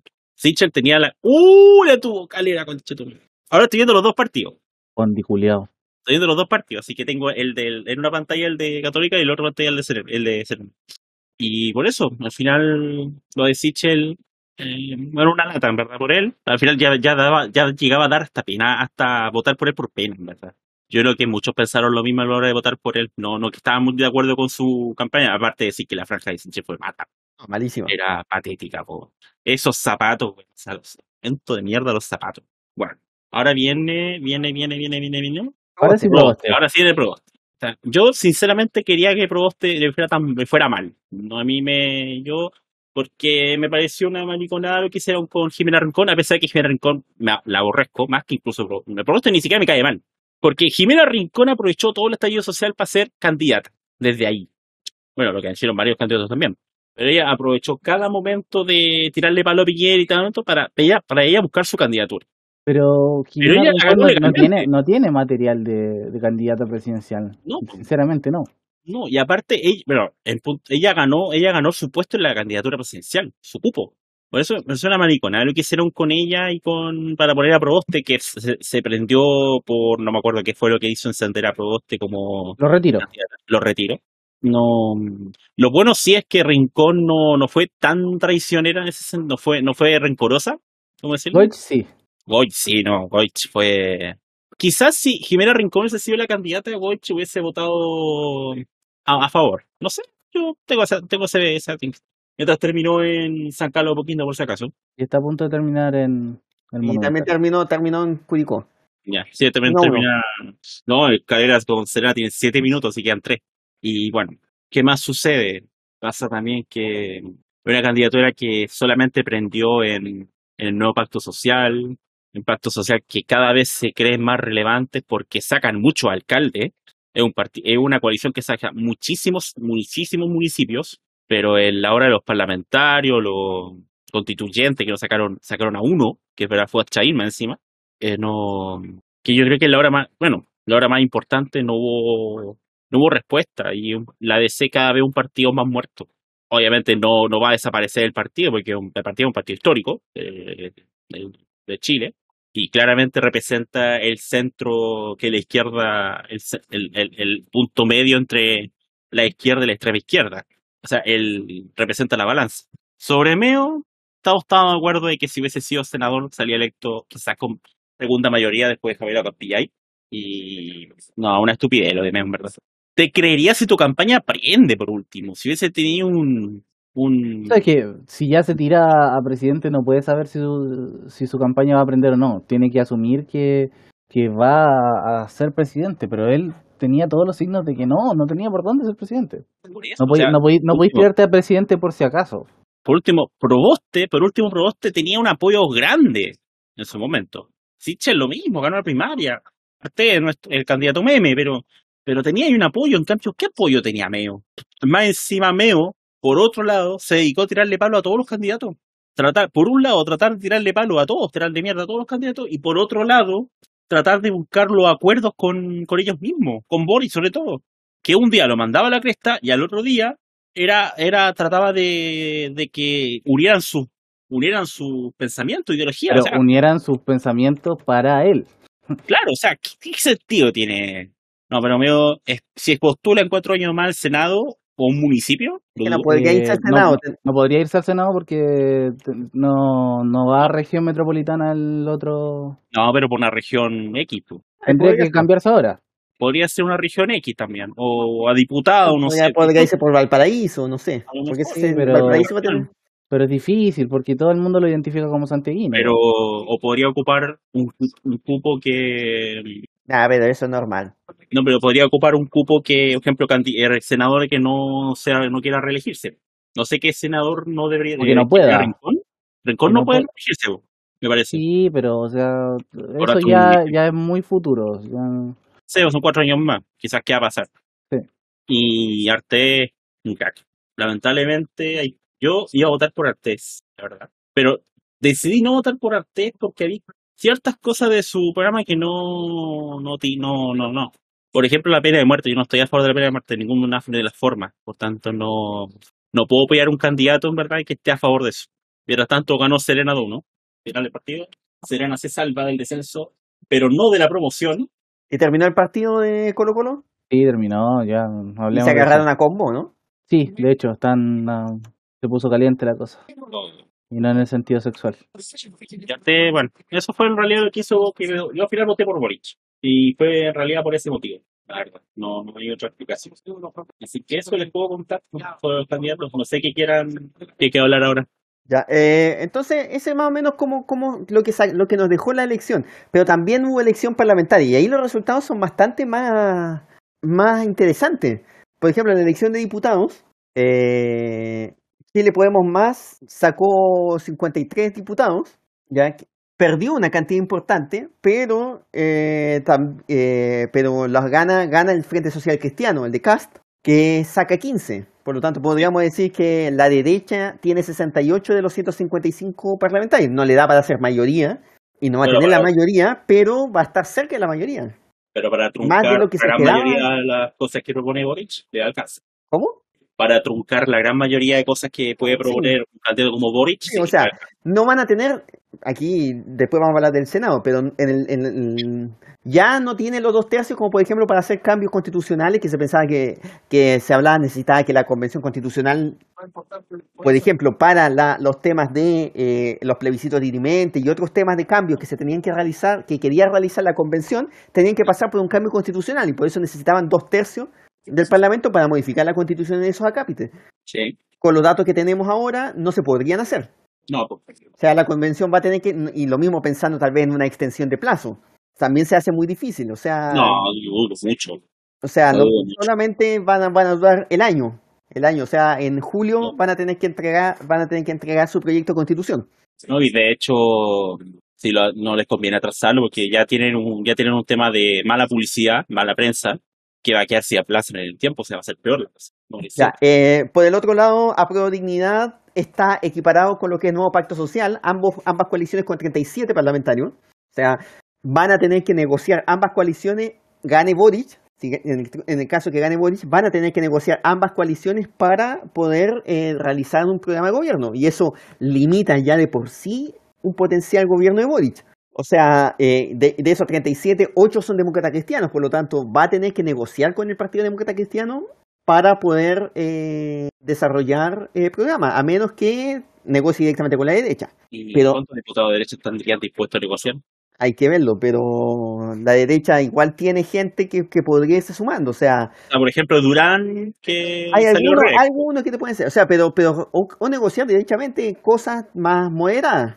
O sea, Sí. no va a poder hacer los cambios, las transformaciones que, que- que quería hacer Boric. Va a tener, Boric, en caso de ganar, va a tener que negociar fuertemente con eso. Sí. Ya va a tener que negociar directamente, primero con nuevo pacto social, tratar de llegar a acuerdos con ellos, que va a ser complicado, porque hay cambios, cambios radicales que no van a pasar por, por ese filtro. Exacto. Y aún así va a tener que conseguir gente ya del Partido Ecologista Verde, que suma dos escaños, Sí, con el Partido Humanista, que tiene tres escaños, que son Pamela Giles y sus dos acompañantes, claro. Lamentablemente el, el abuelo no salió de acá. con eh, Karim Bian- eh, digo, con Carlos Bianchi, que es independiente juez de Eh, pacto, el diputado está bien, no, se- no diputado, exacto, diputado, y con la también la, entre comillas, la mayor sorpresa, Ya. que el Partido de la Gente tiene seis parlamentarios, que va a ser también la gran, la gran interrogante Ellos del Gaspar Parlamento. Rivas. Entre ellos Gaspar Rivas. Que va a ser una gran interrogante cómo se va a comportar esta bancada del Partido de la Gente en la Cámara de Diputados el próximo, eh, a partir del próximo año. Como las weas se van a comportar. Vamos a ver, porque ah, no sé si van a hacer, la pregunta, ¿será, ta- ¿harán tanto show como Pamela Giles o no? No, nadie. Lo- lo- es muy difícil. No, Entonces, al lado de Pamela Giles se van a ver muy razonables. No, no creo que hagan show, esas cosas, pero Pero, y vamos para allá, este, este es la elección con más partidos representados en el Parlamento. eh, al menos hay algo, algo bueno a pesar de Eso es lo malo. puta madre. Porque el, parti- el Parlamento está, va a estar sumamente fragmentado. Por lo tanto, go- la- gobernar Chile a partir del próximo año, gane Cast o gane Boric, va a ser muy complicado. Pero también va- también va a depender de lo que pase con la, con la constituyente. Obvio, pero, pero gobernar hoy día va a ser complicado. O sea, el próximo año. Yo creo que, que este que- es el momento en que hay desafíos grandes. eh, No, y este es el momento en que se necesita un cambio de sistema. O sea, esto refleja del que el sistema actual está fracasado. Es que sí, pero el tema es que qué sistema te va a cambiar eso. Y ahí donde. No, o sea, donde- cambia el sistema y llama elecciones de nuevo. Un sistema parlamentario, claramente. es que por eso yo digo, y un sistema parlamentario más complicado Pero, sería esto. pero un sistema parlamentario, pero métele exclusión, métele que, que eh, si no sacáis tanto porcentaje, no podéis ser... Pero, pero vamos a ver, porque eh, el problema, el, gran problema del sistema parlamentario, y es un tema que, que va a ser, que sería muy complicado, que nosotros no estamos acostumbrados a ese sistema. no, claramente, aquí la gente no vota por... Y ahí va a ser un problema. Y eso va a ser un problema gravísimo. Porque sí, a, a mí también me gusta, oh, a mí me gustaría un sistema presencial, pero con ciertas características más, más importantes, pero no se van a dar. Ya. Eso en la Cámara de Diputados. En el Senado, por otro lado, más parejo todavía está la cosa, porque en el Senado, eh, de los 25, par- de los 50 parlamentarios, Chile Podemos Más tiene eh, 24. Uno tiene el Frente Social Cristiano, que es el Rojo Edwards. Eh, cinco tiene Apruebo Dignidad. Y eh, cinco y tiene 20, eh, Nuevo Pacto Social. Eh, a ver, a ver, a ver. No, no, lo siento. Tiene, lo siento, ¿Diputados o tiene, no, no, no, tiene 5 Apruebo Dignidad y tiene Cinco pro dignidad, 17 pacto 18. social, Sí, y dos tiene los Eh, independientes fue de pacto. Ahí está, Fabiola Campillay, ganadora en Santiago con su eh, principal mayoría, ¿sí? y eh, Karin Bianchi en la región de... eh, Creo que está Órdenes también. ¿Ah? Jimena Órdenes que está, bueno, no, no participaba de esta elección, pero está como independiente. Sí, pero no, no es que eh, se considera como parte del nuevo pacto social. Ah, ya, claro, ahí están los 18. Se considera como parte del nuevo pacto social. Eh, y dos independientes fue de pacto electos ahora, que serían eh, Karin Bianchi y Fabiola Campillay. Va a ser 50-50 de todas maneras. La, ¿Qué va a ser? Él, obviamente los Bianchi, Todos son de izquierda. ni tanto, por eso te digo, van a dar Pero- la vuelta ahí. No, pero son más tirados para, para, ese, para ese lado. Ya, pero, Obviamente. pero también, ahí también va a haber que, a ver, durante este año, por el próximo año, va a se tener que negociarse bastante fuerte en el Senado. O sea, el próximo presidente va a tener que, va a gobernar, pero va a tener, va, va a estar bastante corto con eh, Va a las estar mayorías del Parlamento. Va a estar limitado, o sea, no va a poder hacer mucho. Más aún si sale Cast, eh, la izquierda no va a negociar con Cast. Derechamente le van a cerrar todas las puertas. Yo creo lo mismo. Ahora, el problema, el problema es que a la luz, si, si, si vemos eso, y ahí, ahí tienen que ser también pensar de manera relativamente estratégica, si efectivamente la convención llama a elecciones posteriormente y las llama a elecciones inmediatamente, ¿Pueden hacer eso? ¿Sí, po? podrían hacerlo como podrían en la constitución, o sea, tiene que aprobarse el, el, El El- plebiscito de salida. el plebiscito de salida. O sea, si en el plebiscito de salida la nueva constitución dice que se van a llamar a elecciones para esta sustitución, eh, se van a llamar elecciones. El tema es que si son elecciones muy encima y se ve que hay un- una, una postura del, del de, de, del- de la oposición de rechazo muy fuertemente, o sea, de bloquear al gobierno de Cast, puede ser contraproducente. Pues. Entonces, van a tener que ser muy estratégicos en esos planteamientos. Muy, muy, muy Creo que estratégicos. la, la intención es claramente sesgada. pues. Pues hay que tener cuidado. Sí, sí, ah, eh, tienen que hacer- saber hacerlo. No, no, no, no, no decir no hacerlo, pero sí tienen que saber hacerlo para, para que le salga bien. En todo caso, ya empezamos con el juego sucio de la fake news. No, ese es otro tema. Además, Ese, ese es otro tema que va, que va más allá del ataque a la, a la convención. Pero, pero en un, en un potencial gobierno va a ser muy complicado ese tema. O sea, andaban inventando que eh, la, la presidenta Loncón estaba a las 3 de la mañana dando en pelota en O una sea, ese- piscina. ese po. fue, o sea, eso fue, ah, ese fue un comentario racista directamente de, ese fue un comentario racista del diputado de- Bobadilla. de Huevo Badilla, que más es que Ponce yo, sea- lo- yo lamentablemente yo me siento decepcionado que nadie se haya estado pegando con un jamón. Sí, po. Yo, ese- yo creo Eso, eso es lo que yo lamento profundamente de que esa noticia haya sido falsa. es que, es que porque- si hubiese sido falsa, o sea, si hubiese sido sentido real, como yo nosotros. esperaba, yo que yo Pero, esperaba, pero, pero parece que lo único real es que hubo un cumpleaños y parece que se Sí. metió ruido. si eso creo que sí es verdad, porque si hay Pero- imágenes, de, eh, habían imágenes Pero, de pero aunque, y aunque haya sido eso verdad, Sí. con todo lo que hicieron después, perdieron el Y crédito. se, se desvirtuó completamente. Pero, pero ese era el. ¿no? Y, y Bio Bio diciendo que poco más los pagos de civil los, los detuvieron, así fue. un- No, si no, no decía eso, pero decía que. que- No, el periodista, de Bio- el director Ah, pero- de Bio Bio dijo, o sea, no sé No, si sí. el director o el director, pero dijo que, que al periodista que habían mandado, porque eso él aseguró que la primera fuente Y era mentira Eh, eso. era mentira. Eh, bueno, él no lo ha negado, porque de- dijo, dijo dos cosas. Primero dijo que iba a haber una, iban a sacar una nota, una nueva nota al respecto con más información. No salió la nota. Y dijo de que el periodista, los, car- los carabineros de civil lo habían, lo querían detener. Eso después de que el Hotel Petra, donde estaban ellos, había declarado de que nunca, la piscina ya cerrar un año. Sí, pero eso no significa que no hayan querido entrar a la piscina. Le- Claro, digámoslo. Digámoslo, aunque la piscina. no, no, tú no, no necesitáis estar.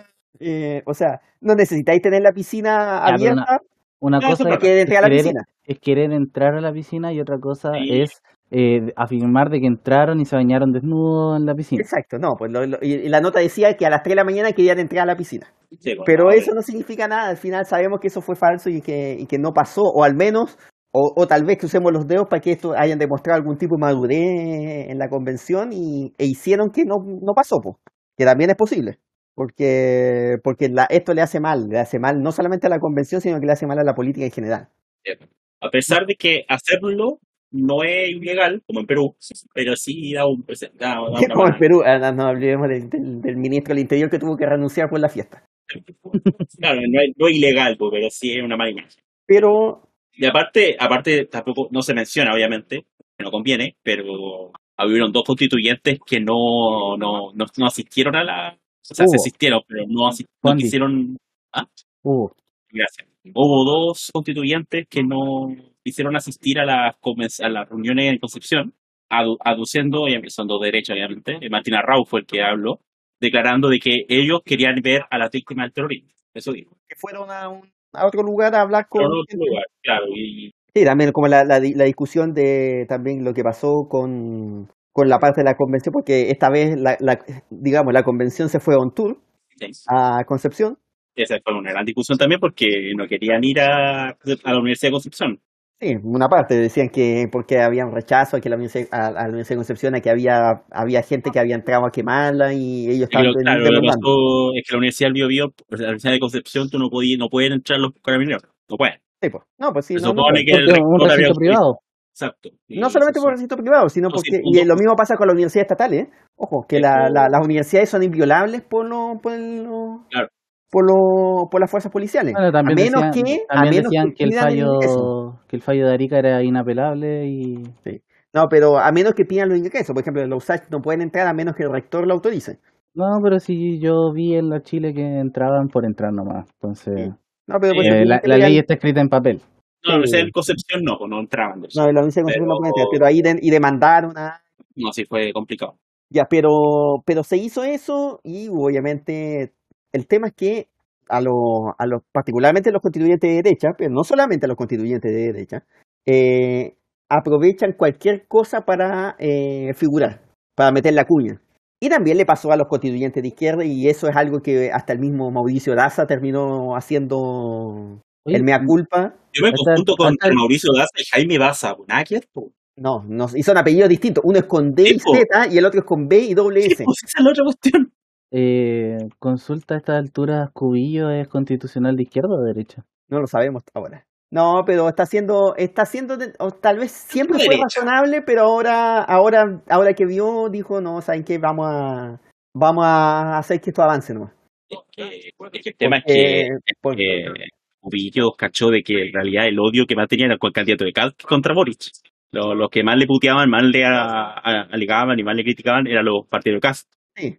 Que los de Boric uno dice, yo, yo, ella hubiese dicho, ah, pues de derecha, me da wea, pues ya, ya. Todos sabíamos que iba a votar Cast. Pero cuando dijo, no, voy a votar por Sichel, uy, ahí ardió todo. Es que también Sichel era el candidato de Alamant. Claro, Sí, claro. O sea, literalmente ese candidato lo creó Alamant. Así es. Mientras tanto, ya pasé de sufrir con el, bueno, ya pasé de ver los partidos sufrir con el Fantasy NFL. Yo quería decir algo. Eh, el tema de, de eh, bueno, se ha estado hablando mucho de, obviamente, eh, de que votar por Cast es votar en contra de los principios de la dignidad humana.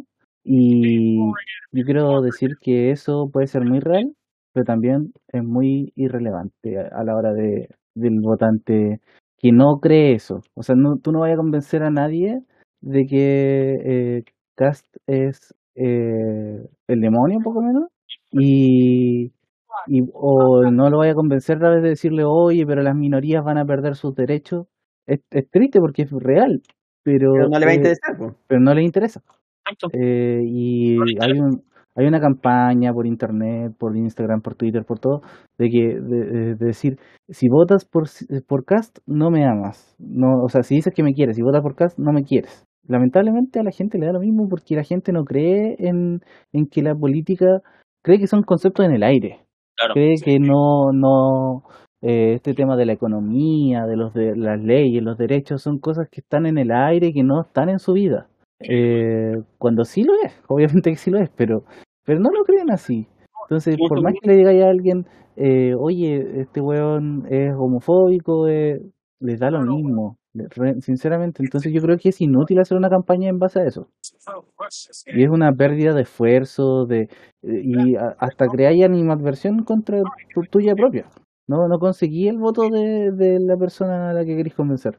Lo único que conseguí es, puta, este weón que huevea, si yo estoy votando por este otro por, eso, por otra razón, eso me da lo mismo. Y es triste, pero es real. Y hay que ser, en esta instancia hay que ser realista. No hay que hacer una campaña en base a idealismo. Sí, eh, y por ahí un poco, poco lo mismo, ya, ya pasando ya al tema segunda vuelta, porque ¿cómo, cómo, ¿cómo se va a estar viendo esta estrategia? O sea, primero, y aquí es donde, donde yo creo que Boric está, eh, está empezando a desperdiciar oportunidades, porque Cast se va, tienen, aprovechó la oportunidad de, de, de, de, con los brazos abiertos de moderar el programa, porque todos saben que la principal, el principal problema que tiene Cast, además de ser pinochetista, es el programa que quedó claro en el último debate que no se lo leyó, quedó claro que es completamente extremista y dice cosas que no tienen ningún sentido. Entonces, eh, la derecha, que está metiendo, ya le está metiendo mano al programa, y entonces él puede decir, yo a cambio del apoyo de, de los partidos de los candidatos y de todo, para poder ganar, le voy a meter todos estos cortes. Todas estas cosas que, y, y pero vamos a hacer un, seguir haciendo un gobierno de derecha, para tratar, para dejar tranquilo igual a su, a su sector, que yo creo que es relativamente menor, pero igual pesa. Por el otro lado, Boric no está haciendo eso, hasta ahora. O no tan Eh, marcadamente. No, o lo está haciendo, pero no se está notando. Eh, y, y obviamente ese- en eso no le ayuda absolutamente nada la, la frase del Partido Comunista. De que no le van a... Porque en el fondo, Cast y Boric necesitan hacer un programa nuevo de cara a la segunda vuelta. Por dos razones. Una, porque los programas son eh, irrealizables. No solamente en, en el sentido de que no se pueden hacer porque los números no dan. No dan en el caso de Cast, no dan en el caso de Boric pero también porque son irrealizables porque no tienen las condiciones políticas para hacerlo. Van a tener que negociar todos sus programas. Eh, y por lo tanto es eh, necesario que Boric le, pete- le meta mano y le haga recortes importantes al programa. Por lo menos el tema de reforma tributaria, probablemente en reforma de pensiones. Va a tener que hacer eh, reducciones eh, bastante comprensivas. Bueno, ya se está trabajando en eso supuestamente. El tema y el problema es Ambos anunciaron sí. El tema es que equipo anunciaron económico. equipos económicos, pero el problema es que Boric no anunció un equipo económico. Porque aquí es donde hay un problema. El problema en el caso de Boric. Porque lo que llama equipo económico Boric es el Consejo Asesor Económico. ¿Ya? Que no es el equipo económico, porque en el equipo económico todavía está Nico Grau, Javiera Petersen y todo el grupo que le armó el programa original. Este consejo asesor, que podríamos decir que es más moderado, le va a dar recomendaciones para hacer cambios, pero mientras no cambie la gente del comando económico, no va a cambiar nada. Y ahí es donde tiene el problema Boris. Porque hacer cambios ahí es donde le va a, cost- a- le va a generar problemas. De hecho, dentro de lo que se menciona es que Nico Grau rechaza reducir el programa. Y mientras no haga esos cambios, porque ellos son los que manejan la llave del programa económico de, de, de Boric, mientras no pase eso, no se va a ver una modificación. Ese es el problema. Ahí va a tener que mostrarse que él es el candidato. Por eso, por eso. Mientras tanto, no hay un cambio general en el programa económico de Boric o en el programa general de Boric y que, y que su comando permita hacer esos cambios, no se va a ver y se van a estar desaprovechando oportunidades de ahora. Pero sí la ventaja que tiene Boric es que le va a permitir que durante las últimas semanas, o sea, durante la última semana desde la elección, la, la, cómo se ha ido coalesciendo todo alrededor de su figura frente a esta amenaza que representa Cast ha sido bastante, bastante rápido y bastante fuerte. Entonces, eso da bastante esperanza de que él pueda ganar en segunda vuelta. Yo, yo creo que hay un, un punto que puede ser un hito, o, o no, a ver cómo lo aprovechan, que va a ser que supuestamente está invitado al Consejo Nacional de la DC. No fue, No fue, no fue.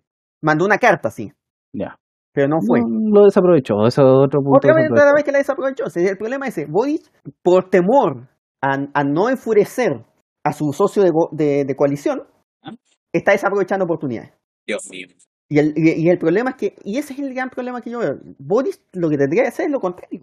O sea, mostrar su independencia y decir, yo no soy comunista y voy a hacer un gobierno así. Y el problema es que con eso está haciendo la misma, la- la- podríamos llamar la estrategia Piñera, en el sentido de que Piñera siempre trató de serse eh, cercano a todos los sectores políticos, antes, eh, antes de- del, del colapso del estallido social, y antes de, probablemente antes de este gobierno. En el primer gobierno sí lo hizo. Soy de derecha, pero soy cercano a la EDC, tengo mi alma de concertación, etcétera, etcétera, etcétera. Y el resultado fue que todos los sectores lo terminaron odiando. Entonces, por tratar de caerle bien a todos, ¿Ya? eh, no terminó, terminó alejado de todos los sectores. Y ese es el riesgo que corre Boric hoy día. Ok. No quiere verse muy cercano a la EDC, no quiere verse muy cercano a la concertación, pero, pero tampoco quiere verse muy cercano al Partido Comunista. Y para tratar de balancear eso, no, si no toma una decisión, en, en un mes le puede caer pesado. Y el tema es que, y el problema es que mientras, y el Partido Comunista, a mí no me cabe duda que todas estas frases que están saliendo son avisos, son pequeños tropeos de aviso de decirle no te alejes de nosotros, porque si te alejas de nosotros, nosotros te vamos a reventar. Muy mal. Ahora, no es un misterio de que al Partido Comunista le acomoda más ser oposición que ser gobierno. También. Y ese es otro problema que Boris tiene que solucionar rápidamente. Y igual hay que tener un poco de, de visión a largo plazo. Eh, no sé qué tan conveniente también sea ser gobierno ahora que ser oposición. O sea, el, agarrar un fierro caliente. Sí, hay un ferro caliente, pero es no darle el poder a Cast. Porque, como tú lo dijiste la otra vez, no, no, eh, con Cast en el poder. eh, No se sabe cosa- cuándo va a salir. la cosa no sabemos cómo puede salir. Entonces decía, oye, ah, que va a ser un gobierno de un año, pero con Cast no sabemos. No. O sea, podemos creer que el tipo sí es, a pesar de todo lo que dice, sea demócrata. Podemos creerlo, pero obviamente... que sea demócrata mientras, mientras le convenga también. Exacto. Entonces, por ahí donde tenemos esas tremendas dudas. Esas tremendas, tremendas, tremendas dudas. Y también la idea es que Boric no le dé el espacio cuando sea gobierno al Partido Comunista, porque también, si bien podríamos decir el Partido Comunista en Chile no ha defendido nada, pero, pero sí uno le tiene miedo a que tiene sus pulsiones también antidemocráticas. Entonces, el deber de Boric como presidente es no darle espacio a los comunistas de ceder a eternas, eh, eh, mecanismos antidemocráticos de, de ley, sí. Es un tema que, que el Partido Comunista puede querer, pero, o sea, eso, pero va a ser deber ahí, deber de, de, de Boric. con el Congreso como está, no, no, no podría. No guiar, pero pues es. Ahora, es complicado, es muy, muy complicado, pero por eso la, la, la cuestión hoy día, el Partido Comunista no puede no decir, oye, no, mejor seamos oposición. Porque No sé, no sé. No. O Sería, sea- sería una estupidez del Partido Comunista tener Yo- siquiera ese pensamiento. Yo creo que viniendo de Aunque- un aunque lo, lo- la estupidez puede ser esperable. Sí, pero, o sea, yo he visto, ti- ya, ya he visto algunos tweets de, algunos, de alguna gente comunista, así como diciendo, oye, y ya hemos hablado de que esto va a ser un gobierno de la concertación, así por, por Boric. O sea, desmereciendo todo el tema, todo esto de que, o sea, de que si gana Boric no va a ser, va a ser lo mismo de antes. Pero prefiero lo mismo de antes que Y yo, un lo, yo lo que digo es que mejor que sea lo mismo de antes a que Sí. sea lo que vayamos a conocer por el otro lado. Mejor un, un- un gobierno de la concertación que un, que un tercer Reich. Más que un tercer raíz, un. Siempre sido nazis? ¿Para qué, mete del nazismo aquí? Yo creo que ¿Por con el pinochetismo es Porque suficiente. tiene sangre nazi, porque tiene sangre nazi. Pero yo creo que es más pinochetismo que otra cosa. Que tiene las mismas, las mismas pulsiones. La misma, la, la- la- los mismos movimientos. Y, y tiene que ver con eso. Felizmente, ya. Ahora, a propósito, a propósito, estaba pensando en lo en que no tiene un ejército, felizmente, así como un- eh, una- unas milicias generales, más allá de, algún grupo menor. Eh, estaba pensando en Crypto, que salió a criticarlo todo. Sí. No lo, ah, o sea, cometió un error, no se llama Crypto, se llama Rodrigo Pulgar. Porque para mí va a ser siempre Rodrigo Pulgar el que salvó la Navidad. Cripto del super perro. Sí, también. El ídolo de los niños. Ah, ah, de hecho, eh, es interesante, la Teletón, después de la Teletón empieza la campaña. Sí. De hecho, tienen ya entrevista con Don Francisco los dos candidatos. Oh. En el, el domingo, el lunes y martes, si no me equivoco, 6, y 7. Va a ser, va a ser bonito ver a un judío apoyando a un nazi. Vamos a ver, porque vamos a ver cómo hace la entrevista. Eh, va a ser, va, va, va a ser interesante ahí, porque de hecho la Dios, Teletón va a tener que, va a tener, la Teletón va a tener que navegar esa, esa cuerda floja ahí para no aparecer apoyando a ninguno de los dos, porque Lo que antes no- habían evitado. po. Es que eh, hoy día, como está la cosa, se les complicó mucho no hacer campaña en año electoral. Pero también va a ser la oportunidad, particularmente para Boric. A ver, vamos a ver si la vuelve a, de- a desaprovechar. Ya. Pero va a ser la oportunidad para Boric para acceder a ese, a, a- a ese público que sí. Eh, A la sociedad quiere civil. Teletón. A ese grupo de la sociedad que sí quiere la Teletón. Y yo creo que Boric tiene que, eh, eh, parte de la estrategia, tiene que aprovechar eso al máximo. Llega a salir Porque, y no ale- a alejarse decir de- que la Teletón vale hongo, Es que ahí porque, ya, porque yo voy directo a Recoleta a, A pegarle. A, pegarle. Por eso, por eso. Que, y tiene que tener cuidado con sus grupos, sus sectores que, que, que, que la rechazan. No, porque- alguien del sector de quien sea, quien sea. Mire, pu- pueden pensar lo que quieran y lo que pueden pensar puede estar bien o mal. Pero, Pero no, no lo lo digan, no, No lo lo digan. Por favor, o sea, de la favor, única si que la sabe- única persona que yo sí lo, la entendería y que sí es de la no, yo no voto, me, me organizo. la persona por usted, se da lo mismo, eso no importa. Exacto. Que no, no, no votó, pues, se organiza. No, pues, se organizó. pues. Me longanizo. se lo organiza. Ese, es mudo. Eso. mudo, mudo, yo- mudo no vota, se lo organiza. Muy ricas las longanizas de San Carlos. Nunca he comido longaniza San Carlos. Sobre todo cuando están pegadas a un mudo.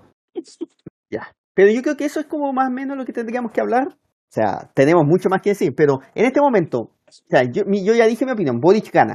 ¿Ustedes creen que Boric gana? ¿Cómo está la cosa? Al día de hoy, apretadísimo, pero sí, pero, pero no quiero confiarme y, y también me da miedo que gane Cast. Yo siento que a todos estos señores y señores, siendo las 20 con 41 minutos, Salió la academia, ¿no? y 31 acaba de ser cadena. ¿La leo? ¿Sí? Dime. ¿Te llegó un memo?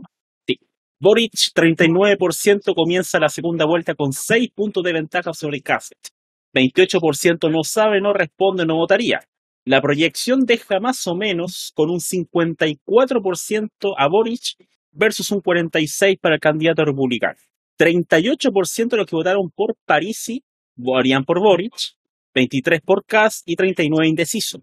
Los votantes de Sichel dicen que el 16% va a votar por Boric, 53 a Kass, 31 indeciso. Se tiende a votar por Boric en ma- mayoría jóvenes entre 18 y 34 años, 48%, Eso no es sorpresa. pertenecientes al sector alto y medio que viven en Santiago votaron a prueba y se identifican con la izquierda o centro izquierda. Mientras que los votantes de caso son personas de sobre 55 años, su mayoría hombres, sectores altos que votaron rechazo y se identifican con la derecha o centro derecha. Wow, Que hombres, ojo, Ojo, Hombres no por- representa por- el 100%. hombres por quitarle los beneficios, lo- lo- los derechos a las mujeres. Tremendo. Por su parte, la mayoría de los indecisos se encuentran en sectores bajos de la, de socioeconómicos que no votaron por el plebiscito y sin posición económica. El 44% de los votados pre- cree que Boric sería el nuevo presidente de Chile frente a un 41% que piensa que lo va a hacer Cast. Eso sí, Gabriel Boric aparece liderando eh, derechos sociales, pensiones y temas sobre la mujer, mientras que Cast se queda con delincuencia y crecimiento económico. Todo el crecimiento económico es una falacia tremenda. Así que esa es Pero- la opinión de... tiene que saber venderlo, po. Quiero no saber ahora mismo, Ahora, o no podéis- alguien- si, si alguien, si un candidato, si tu, tu jefe del comando económico sale a decir que tu programa es anticrecimiento, eh, obviamente le estás dando el punto del beneficio del crecimiento económico al rival. Y, sí, pero todos sabemos que es una mentira de que Cast es bueno para la economía. No, eso lo sabemos nosotros, pero dentro de la campaña tienen que, que Y demostrarlo. de hecho, hasta lo sabe el mercado, porque el mercado tampoco ve a Cast como algo bueno para, para Sí, el crecimiento económico. Ahora, igual digámoslo que el lunes después de la, de la elección fue un día impresionante para la fuerza. Por los resultados parlamentarios. Posiblemente, pero ahí, por lo- o por lo menos que, que, que a entender Porque que saben que, el- que el gobierno que venga no, no tiene el poder para hacer nada a, a gran escala. Ya, pero más allá de eso, estaba mirando lo mismo, los datos de la academia me- son más creíbles estos resultados en parte que lo, que lo que hizo Pulso Ciudadano por unas razones muy simples. Decía que los votantes de CAS en primera vuelta iban a votar, el 90% iba a votar por CAS en segunda vuelta. Solo el 90. Sí, pues. Esa parte yo, esa es la parte que más me, entró la duda con esa cuestión. Entonces, pero yo hice, de hecho, y lo peor es que yo tomé el número, el número, número y prorrateándolos por los porcentajes que recibieron de, de votos, no cuadraban tampoco, porque decían que Boric le sacaba 16 puntos a Cast, pero prorrateando por los datos daba 10 puntos de ventaja. O sea, hay algo malo en esa encuesta. Ojalá que para la próxima semana, que no nos olvidemos que el- a partir del domingo 5 no se pueden dar encuestas. ¿Otra vez? Sí, pues son dos semanas. Ah, ¿Y por qué no lo sacan fuera del país como lo hacen en España? Eso van a ser probablemente algunos. Ahí vamos a, vamos a, vamos a saber encuestas igual, pero legalmente están prohibidas dos semanas antes. Ya, eh, pero más o menos, Cast saca el 96% de París y como dijo Fondi, el 38% de los votantes de París votarían por Boric, el 23% por Cast. Ya, eh, los de Sichel el 53% por Cast, el 16% por Boric. Los de Proboste el 61% por Boric, el 13% por Cast. Los de Meo el 44% por Boric, el 18% por Cast. Eh, punto aparte, la paseada que le dio Mayol en Twitter a, a Parisi el otro día. Sí, también. Ahora sí, hay muchos votantes indecisos. Particularmente, de hecho, en comparación con Pero- la encuesta, la, la- la encuesta de la semana pasada, donde decía que estaban empatados, 39-39, Cast pierde 6 puntos, baja 33, pero no Grande gana Boric. Piolín, grande Piolín, Pero no los gana Boric. grande Piolín. Sube 6 puntos la cantidad de los indecisos. Piolín Entonces, haciendo bajar a... entonces hay muchas opciones que, la, que esto pueda ir cambiando durante las próximas semanas si, si va cambiando la cantidad de indecisos. Qué grande violín. De hecho, de hecho eh, así- la, la, la, la votación de Boric ha sido relativamente estable y lo que cambia, fluctúa mucho lo de Cast. O sea, Cast aleja o acerca gente. Así que tener, hay que tener cuidado y tener mucho ojo. 28% todavía está siendo indecisa según la cadena. Pero, no, bueno, quería decir dos cosas. Eh, la primera, Piolín impidiendo el avance del fascismo, y nunca lo hubiéramos pensado. No. Eh, la segunda es que eh, los indecisos también. ¿Qué tanta parte de esos indecisos va a ir a votar realmente? Eh, es es impredecible. es impre- es impredecible. Exacto. Pero, pero el tema, ¿dónde están concentrados esos indecisos? Como Fondi bien lo decía, está en el segmento bajo. El 44% de las personas del segmento bajo están dentro del grupo de los indecisos, de los que no saben o no votarían. ¿Ya? El 33% de los indecisos, que más eh, es del- de- tiene 55 años y más. De hecho, es mucho menor la proporción en los en, la, en las edades más bajas. O sea, en los 18 a 34 años, solamente el 24% está indecisa.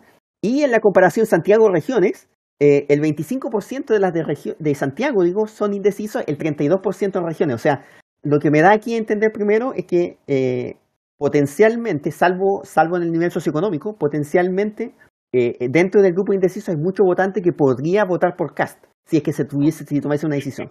Si es que van a votar.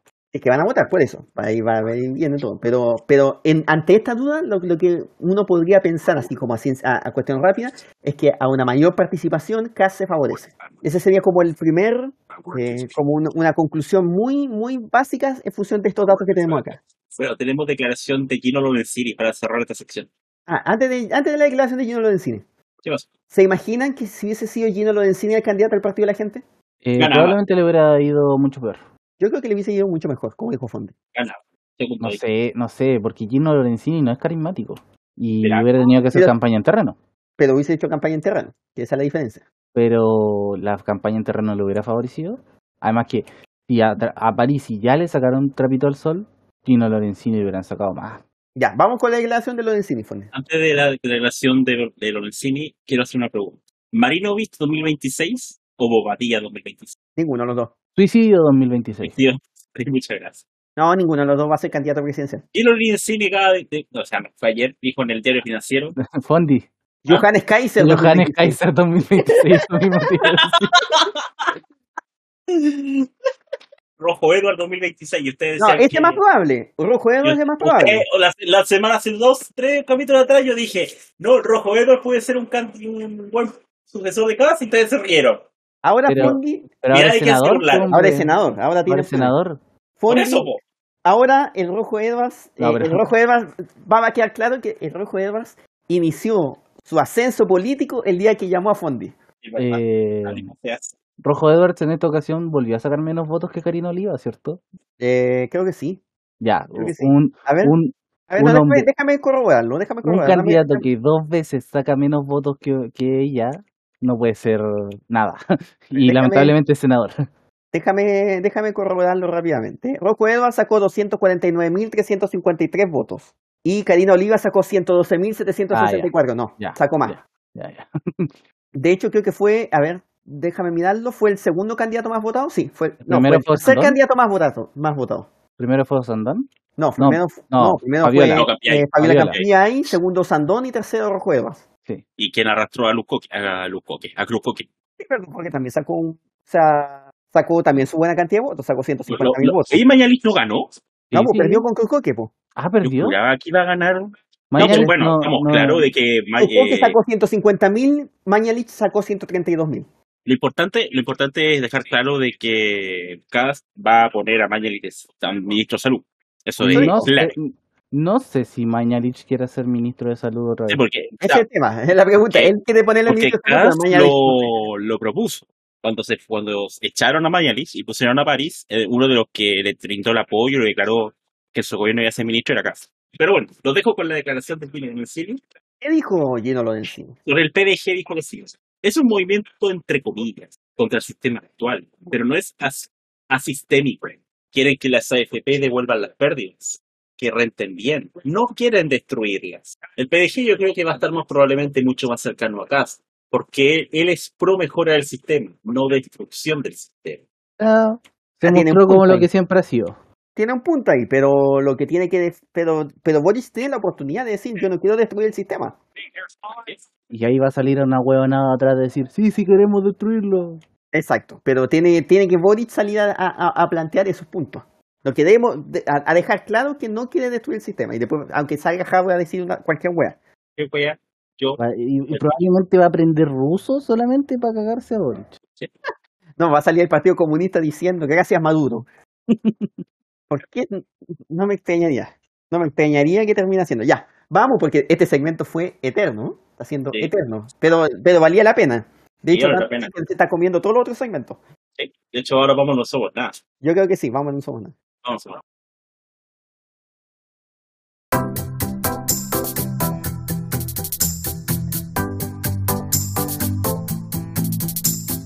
Bueno, en No Somos Nada. Todos se preguntan, todos se preguntan, ¿qué pasó con Internacional, con deportes y con otros deportes? Me los comí. Nos comimos los deportes, la verdad. Nos comimos todas las secciones en realidad. Nos comimos Porque todas las hablamos, secciones. fue muy, muy largo el segmento nacional. Largo y tendido. Exacto. Por Como tanto, exacto. Por tanto, no corresponde más hablar de esta situación. Por hoy. Al Así próximo que- capítulo vuelven las secciones. Esperamos. ¿cuál es tu noticia? Eh, te digo al tiro que estoy matando unos monos en el Genshin. Ya, ahora sí. Mate monos en el Genshin. Avengers. ¿Ya? Rangers. Infinity. War inspiró una investigación científica sobre los chasquidos y su conclusión arrojó que el chasquido de Thanos sería imposible en la vida real. Algo Ah. que claramente no sabíamos.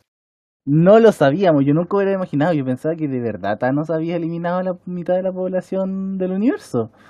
O sea, si Todos no, pensamos- yo también pensé lo mismo. si no me avisan no me doy cuenta. Ah, Pero quiero saber, quiero saber. Díganos, ¿qué, qué, qué dice ese estudio? Dice, eh, Avengers Infinity War inspiró muchas cosas con su estreno en 2018, pero probablemente las teorías, euforia y fanatismo de algunos seguidores de Marvel no son nada comparados con lo que decidió hacer un grupo de científicos. Después de todo, según recoge Eureka Alert, Ya. un par de investigadores del Instituto Tecnológico de Georgia salió del cine con ganas de investigar nada más ni nada menos que el proceso que hace posible un chasquido. Wow. Concretamente, después de ver Avengers Infinity War, Raghav Acharya y M. Saad Bamla, al parecer eran indios, Era indio, parece, sí. comenzaron a preguntarse si Thanos efectivamente podría haber realizado un chasquido con el famoso guantelete que ostentaba las gemas del infinito. Qué tremendo. Y aunque aquello fácilmente se podría responder argumentando que esa es una película de ficción basada en cómics donde un extraterrestre hace desaparecer a la mitad del universo, aquellos científicos decidieron usar esa pregunta como punto de partida para una investigación más amplia. Lo que es tener recursos de más. Bueno, Eh, eh, para ello, Acharya y Bamla usaron un marco general para explicar los movimientos sorprenden- sorprendentemente poderosos y ultra rápidos eh, observados en los organismos vivos, que el propio Bamla, Mark Hilton y otros colegas habían desarrollado para una investigación anterior. increíble. Así, usando imágenes de alta velocidad y un procesamiento de imágenes automatizado, consiguieron determinar que cuando un humano hace un chasquido común y corriente con los dedos desnudos, se registran velocidades sorprendentes, y un factor clave en ello sería la fricción. Cuando vi los datos por primera vez salté de mi silla, dijo Bamla. El, chasqui- el chasquido del dedo ocurre en solo 7 milisegundos, más de 20 veces más rápido que un abrir y cerrar de ojos, que toma más de 150 milisegundos. Eh, pero obviamente ustedes no apretaron esta nota por esa información. y en lo que concierne a Thanos, los científicos detrás de esta investigación, que fue publicada por la Journal of the Royal Society Interface, no se olvidaron de su inspiración inicial. Y con los datos sobre los chasquidos normales, procedieron a indagar en los cambios de ese proceso cuando hay más fricción en juego al cubrir los dedos con diferentes materiales como dedales metálicos. El resultado, si dejamos de lado todos los otros elementos fantasiosos y solo nos concentramos en la acción del chasquido, esta investigación sostiene que Thanos simplemente no podría haber hecho aquel movimiento para desatar el poder de la gema del infinito. Increíble. Nuestros resultados sugieren que Thanos no podría haber chasqueado sus dedos con esa cubierta de metal, dijo Acharya. Entonces probablemente sean los efectos especiales de Hollywood en lugar de, Ah, no. De la física real en juego. Perdón por Jamás lo el spoiler. Spoiler. Obviamente todo esto tiene un tono jocoso y como la mayoría de los eventos de Infinity War, el chasquido de Thanos requiere que dejemos de nuestra incredul- incredulidad para sumergirnos en un mundo de superhéroes, gemas poderosas y chasquidos que pueden hacer desaparecer o traer de regreso a la mitad de la población del universo. Además, más allá de esta anécdota sobre Thanos, esta investigación identificó que la aceleración del chasquido sería la aceleración angular humana más rápido que se ha registrado hasta ahora. Increíble. Tremendo. Sticker tremendo. Sticker tremendo. No somos nada porque nos desapareció Thanos con un chasquido imposible. Sigue, por favor. ¿Qué ocurre en el mundo? Vamos con una noticia que pasa en los Estados Unidos de Norteamérica, ¿Ya? Porque dice lo siguiente. Policía atropella a un hombre y luego lleva el cadáver a su madre en busca de consejo. ¿Qué? Ahueonado. Un oficial de policía fuera de servicio de Newark, New Jersey, enfrenta múltiples cargos tras supuestamente atropellar a un hombre que caminaba por el margen de una autopista y al ver que estaba muerto, subir el cadáver de la víctima a su auto y visitar a su madre en busca de consejo. Mamá, maté a un hombre, ¿qué hago? Los Mamá. policía. Just. Eh, los documentos judiciales publicados el miércoles señalan que Luis Santiago está acusado de homicidio con vehículo, abandono de la escena de un accidente con resultado de muerte, profanación o traslado de restos humanos, manipulación de pruebas físicas, obstrucción y mala conducta oficial por los sucesos ocurridos el pasado 1 de noviembre. Le faltó solamente la venta ilegal de droga y tenía el, el bingo completo. La víctima fue identificada, identificada como Damián Dimka, de 29 años, un residente de Garfield que trabajaba como enfermero. De, Garfield, De Garfield, sí. el gato. De gato, Gato. sí. Por su Felipón. parte, la madre de Santiago, Anet Santiago y Albert Guzmán, pasajero del coche de Luis Santiago, fueron acusados de profanación de restos humanos, obstaculización de la detención y conspiración para obstaculizar la detención y manipular pruebas físicas. Imagínate, esta historia hubiese sido magnánima, ya, ya con el detalle del policía y su mamá. Pero agrégale que había un pasajero. Agrega un pasajero, güey.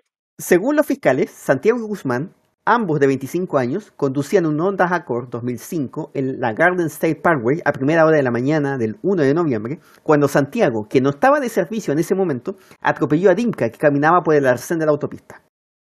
En lugar de llamar al 911, la pareja supuestamente abandonó la escena, pero regresó y puso a Dimka en el coche. Luego fue a la casa de Anel Guzmán en Bloomfield para discutir qué hacer con el cuerpo. Entonces volvieron al lugar del accidente con Dimka, dijeron los fiscales. El padre Santiago, teniente del Departamento de Policía de Newark, llamó al 911 para informar que su hijo había estado en un accidente. Cuando la policía estatal llegó al lugar, el cadáver de Dinka estaba en la parte trasera del auto. Los tres acusados han sido puestos en libertad a la espera de las primeras comparecencias ante el tribunal, según la fiscalía. Ah, fueron puestos en libertad. Sí, pues Entonces mientras, son blancos. mientras se investiga. No, pues son, son, latinos, pues. No, pero tienen que ser blancos. Son blancos, blancos, blancos. Pero son policías, pues. Eso yo creo que más importante que blancos es que son policías. Los super policías. A todo esto pasó lo del caso. Pero, pero, la, pero la parte de que el policía no sabía qué hacer y fue a buscar a la mamá para preguntarle qué tenía que hacer. O sea, Es Pe- parte Pensar, maravillosa, pensar que si, pensar que si no hubiera hecho eso, probablemente esto hubiera pasado como un accidente y le hubieran dado cargos menores. ¿Sí? Hay que ser bien, weón. Demasiado, diría yo. Increíble noticia que nos manda a un gran país como es Estados Unidos. Pero yo voy a ir a China. ¿A China? A China. ¿China o Chile? A China, con N. Ah, China. Y que en realidad nos vamos a, Ta- nos vamos a China, vamos a Taiwán. Ah, bueno, vamos a, a la China original. A la, origi- a la China original. ¿Se acuerdan que comentamos en un segmento internacional de que los, los taiwaneses ya no podían entrar a China? ¿Sí? Antes, eh, antes tenían el acceso totalmente libre. Un sospechoso de asesinar a un hombre en Taiwán viajó a China el lunes pasado para escapar de las autoridades. Sin embargo, debido a las estrictas restricciones en ese país que obligan a lo que los viajeros al ingresar cumplan una cuarentena, podría ser capturado apenas finalice el aislamiento. Puta que weón. Según CNN, el hombre que se encuentra en un hotel de la ciudad de Xiamen, China, la Mira, más encima todo el mundo sabe dónde está. ¿Dónde estamos, tipo?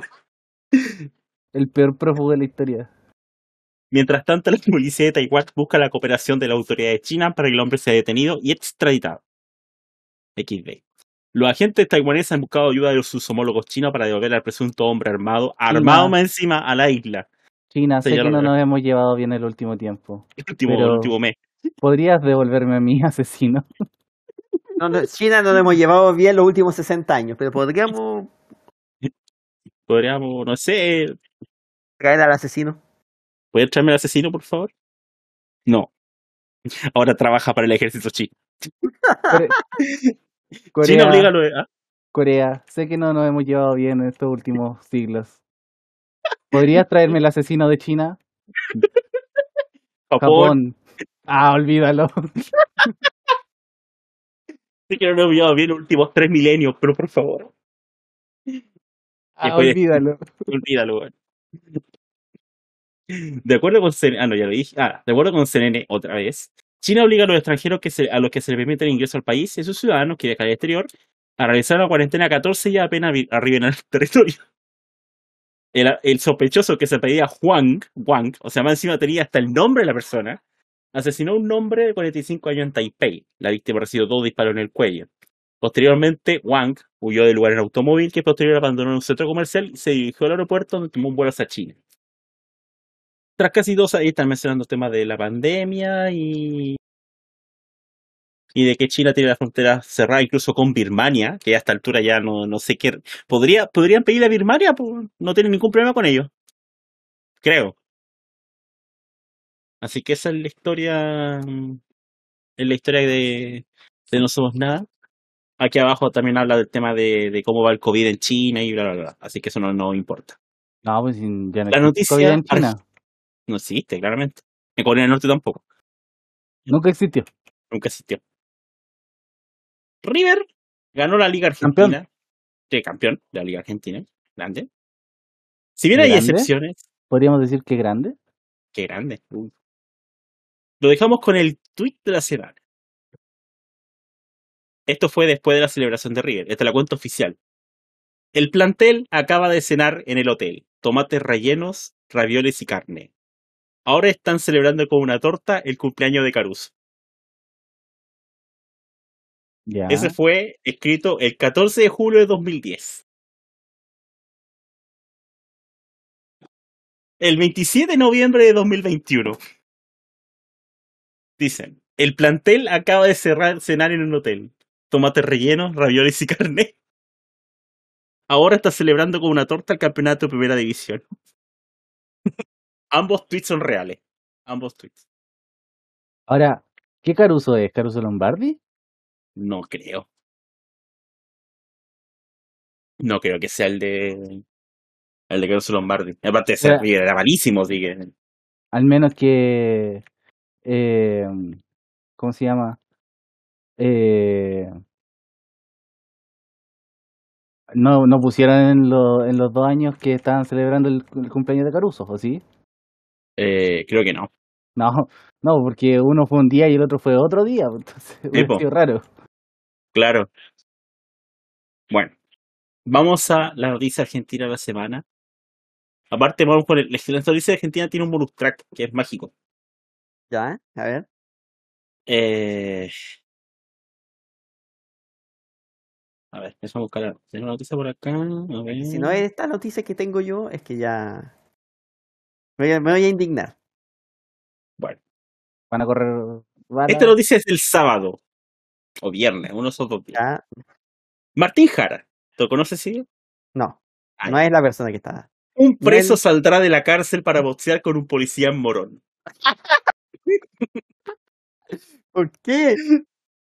Un Martín ¿Por qué Jara, hay no? una- No, ¿Por qué hay no? un afiche, Ah, hay sí, un buen, afiche. buen argumento. ¿Por qué no? Ojo, hay una ficha, señores.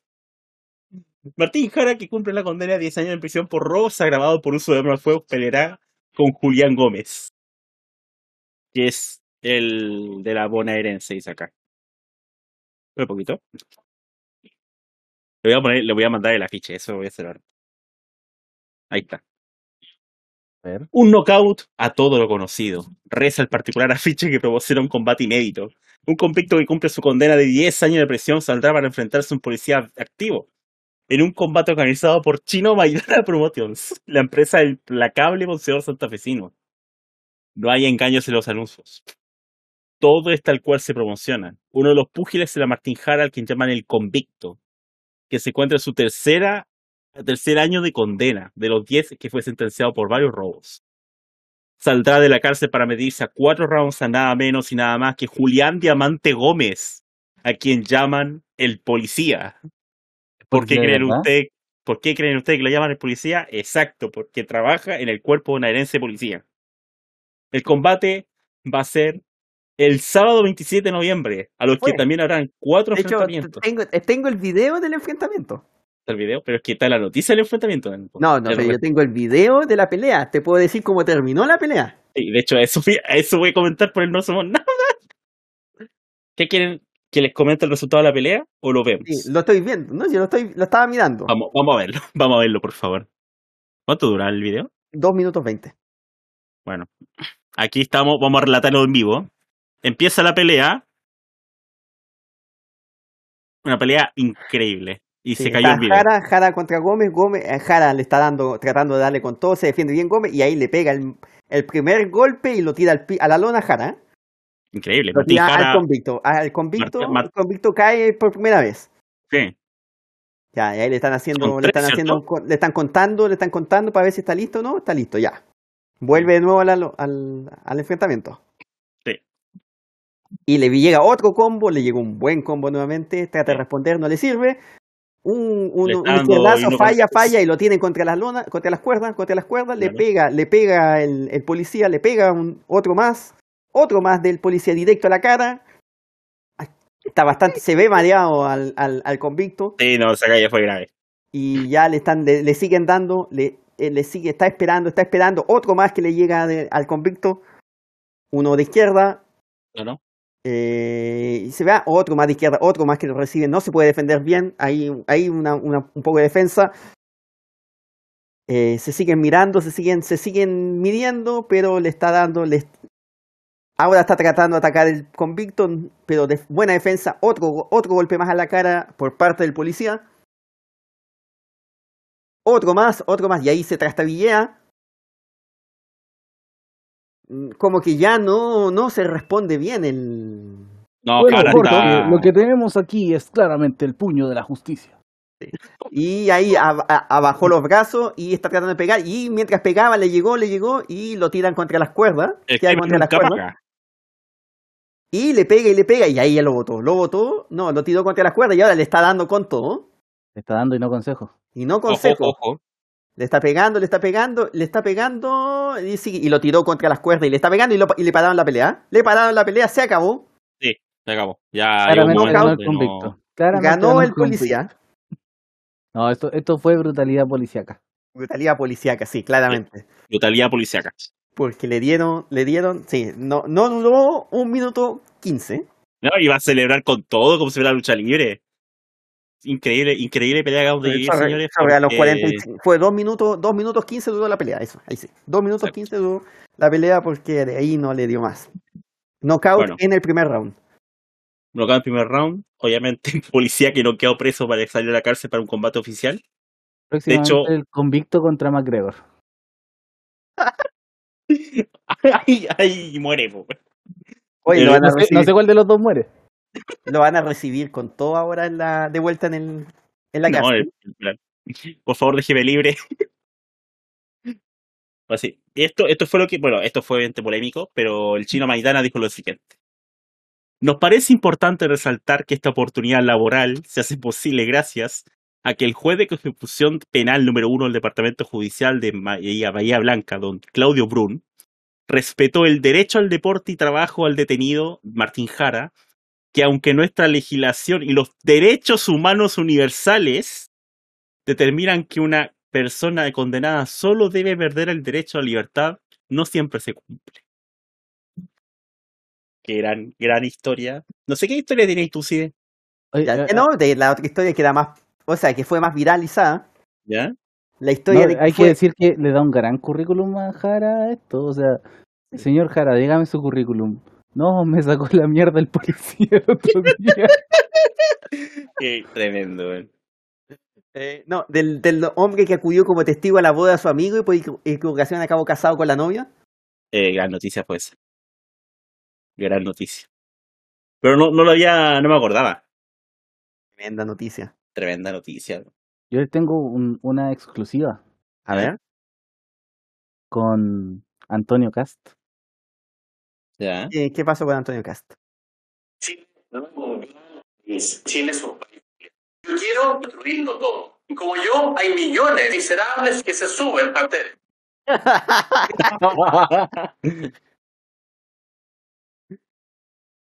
hay que, ojo, a pesar de que nos dé risa, hay que tener cuidado. Y esto es hablando en serio. Sí. Porque no solamente podemos decir, ah, salió esto de casi y esto. Pero esto es parte también de la misma fake news que nosotros estamos diciendo que se. Que, Sí, pues, no se nosotros sabemos que es falso. Pero hay que Nos reímos de la falsedad. Nos reímos de la falsedad, pero Sí. claramente hay gente que no, no puede hacerlo. Por eso hay que tener mucho cuidado porque eh, viralizar este tipo de cosas precisamente aumenta el círculo de estas noticias falsas que, Sí, po. que particularmente por redes sociales se está y por WhatsApp más que WhatsApp.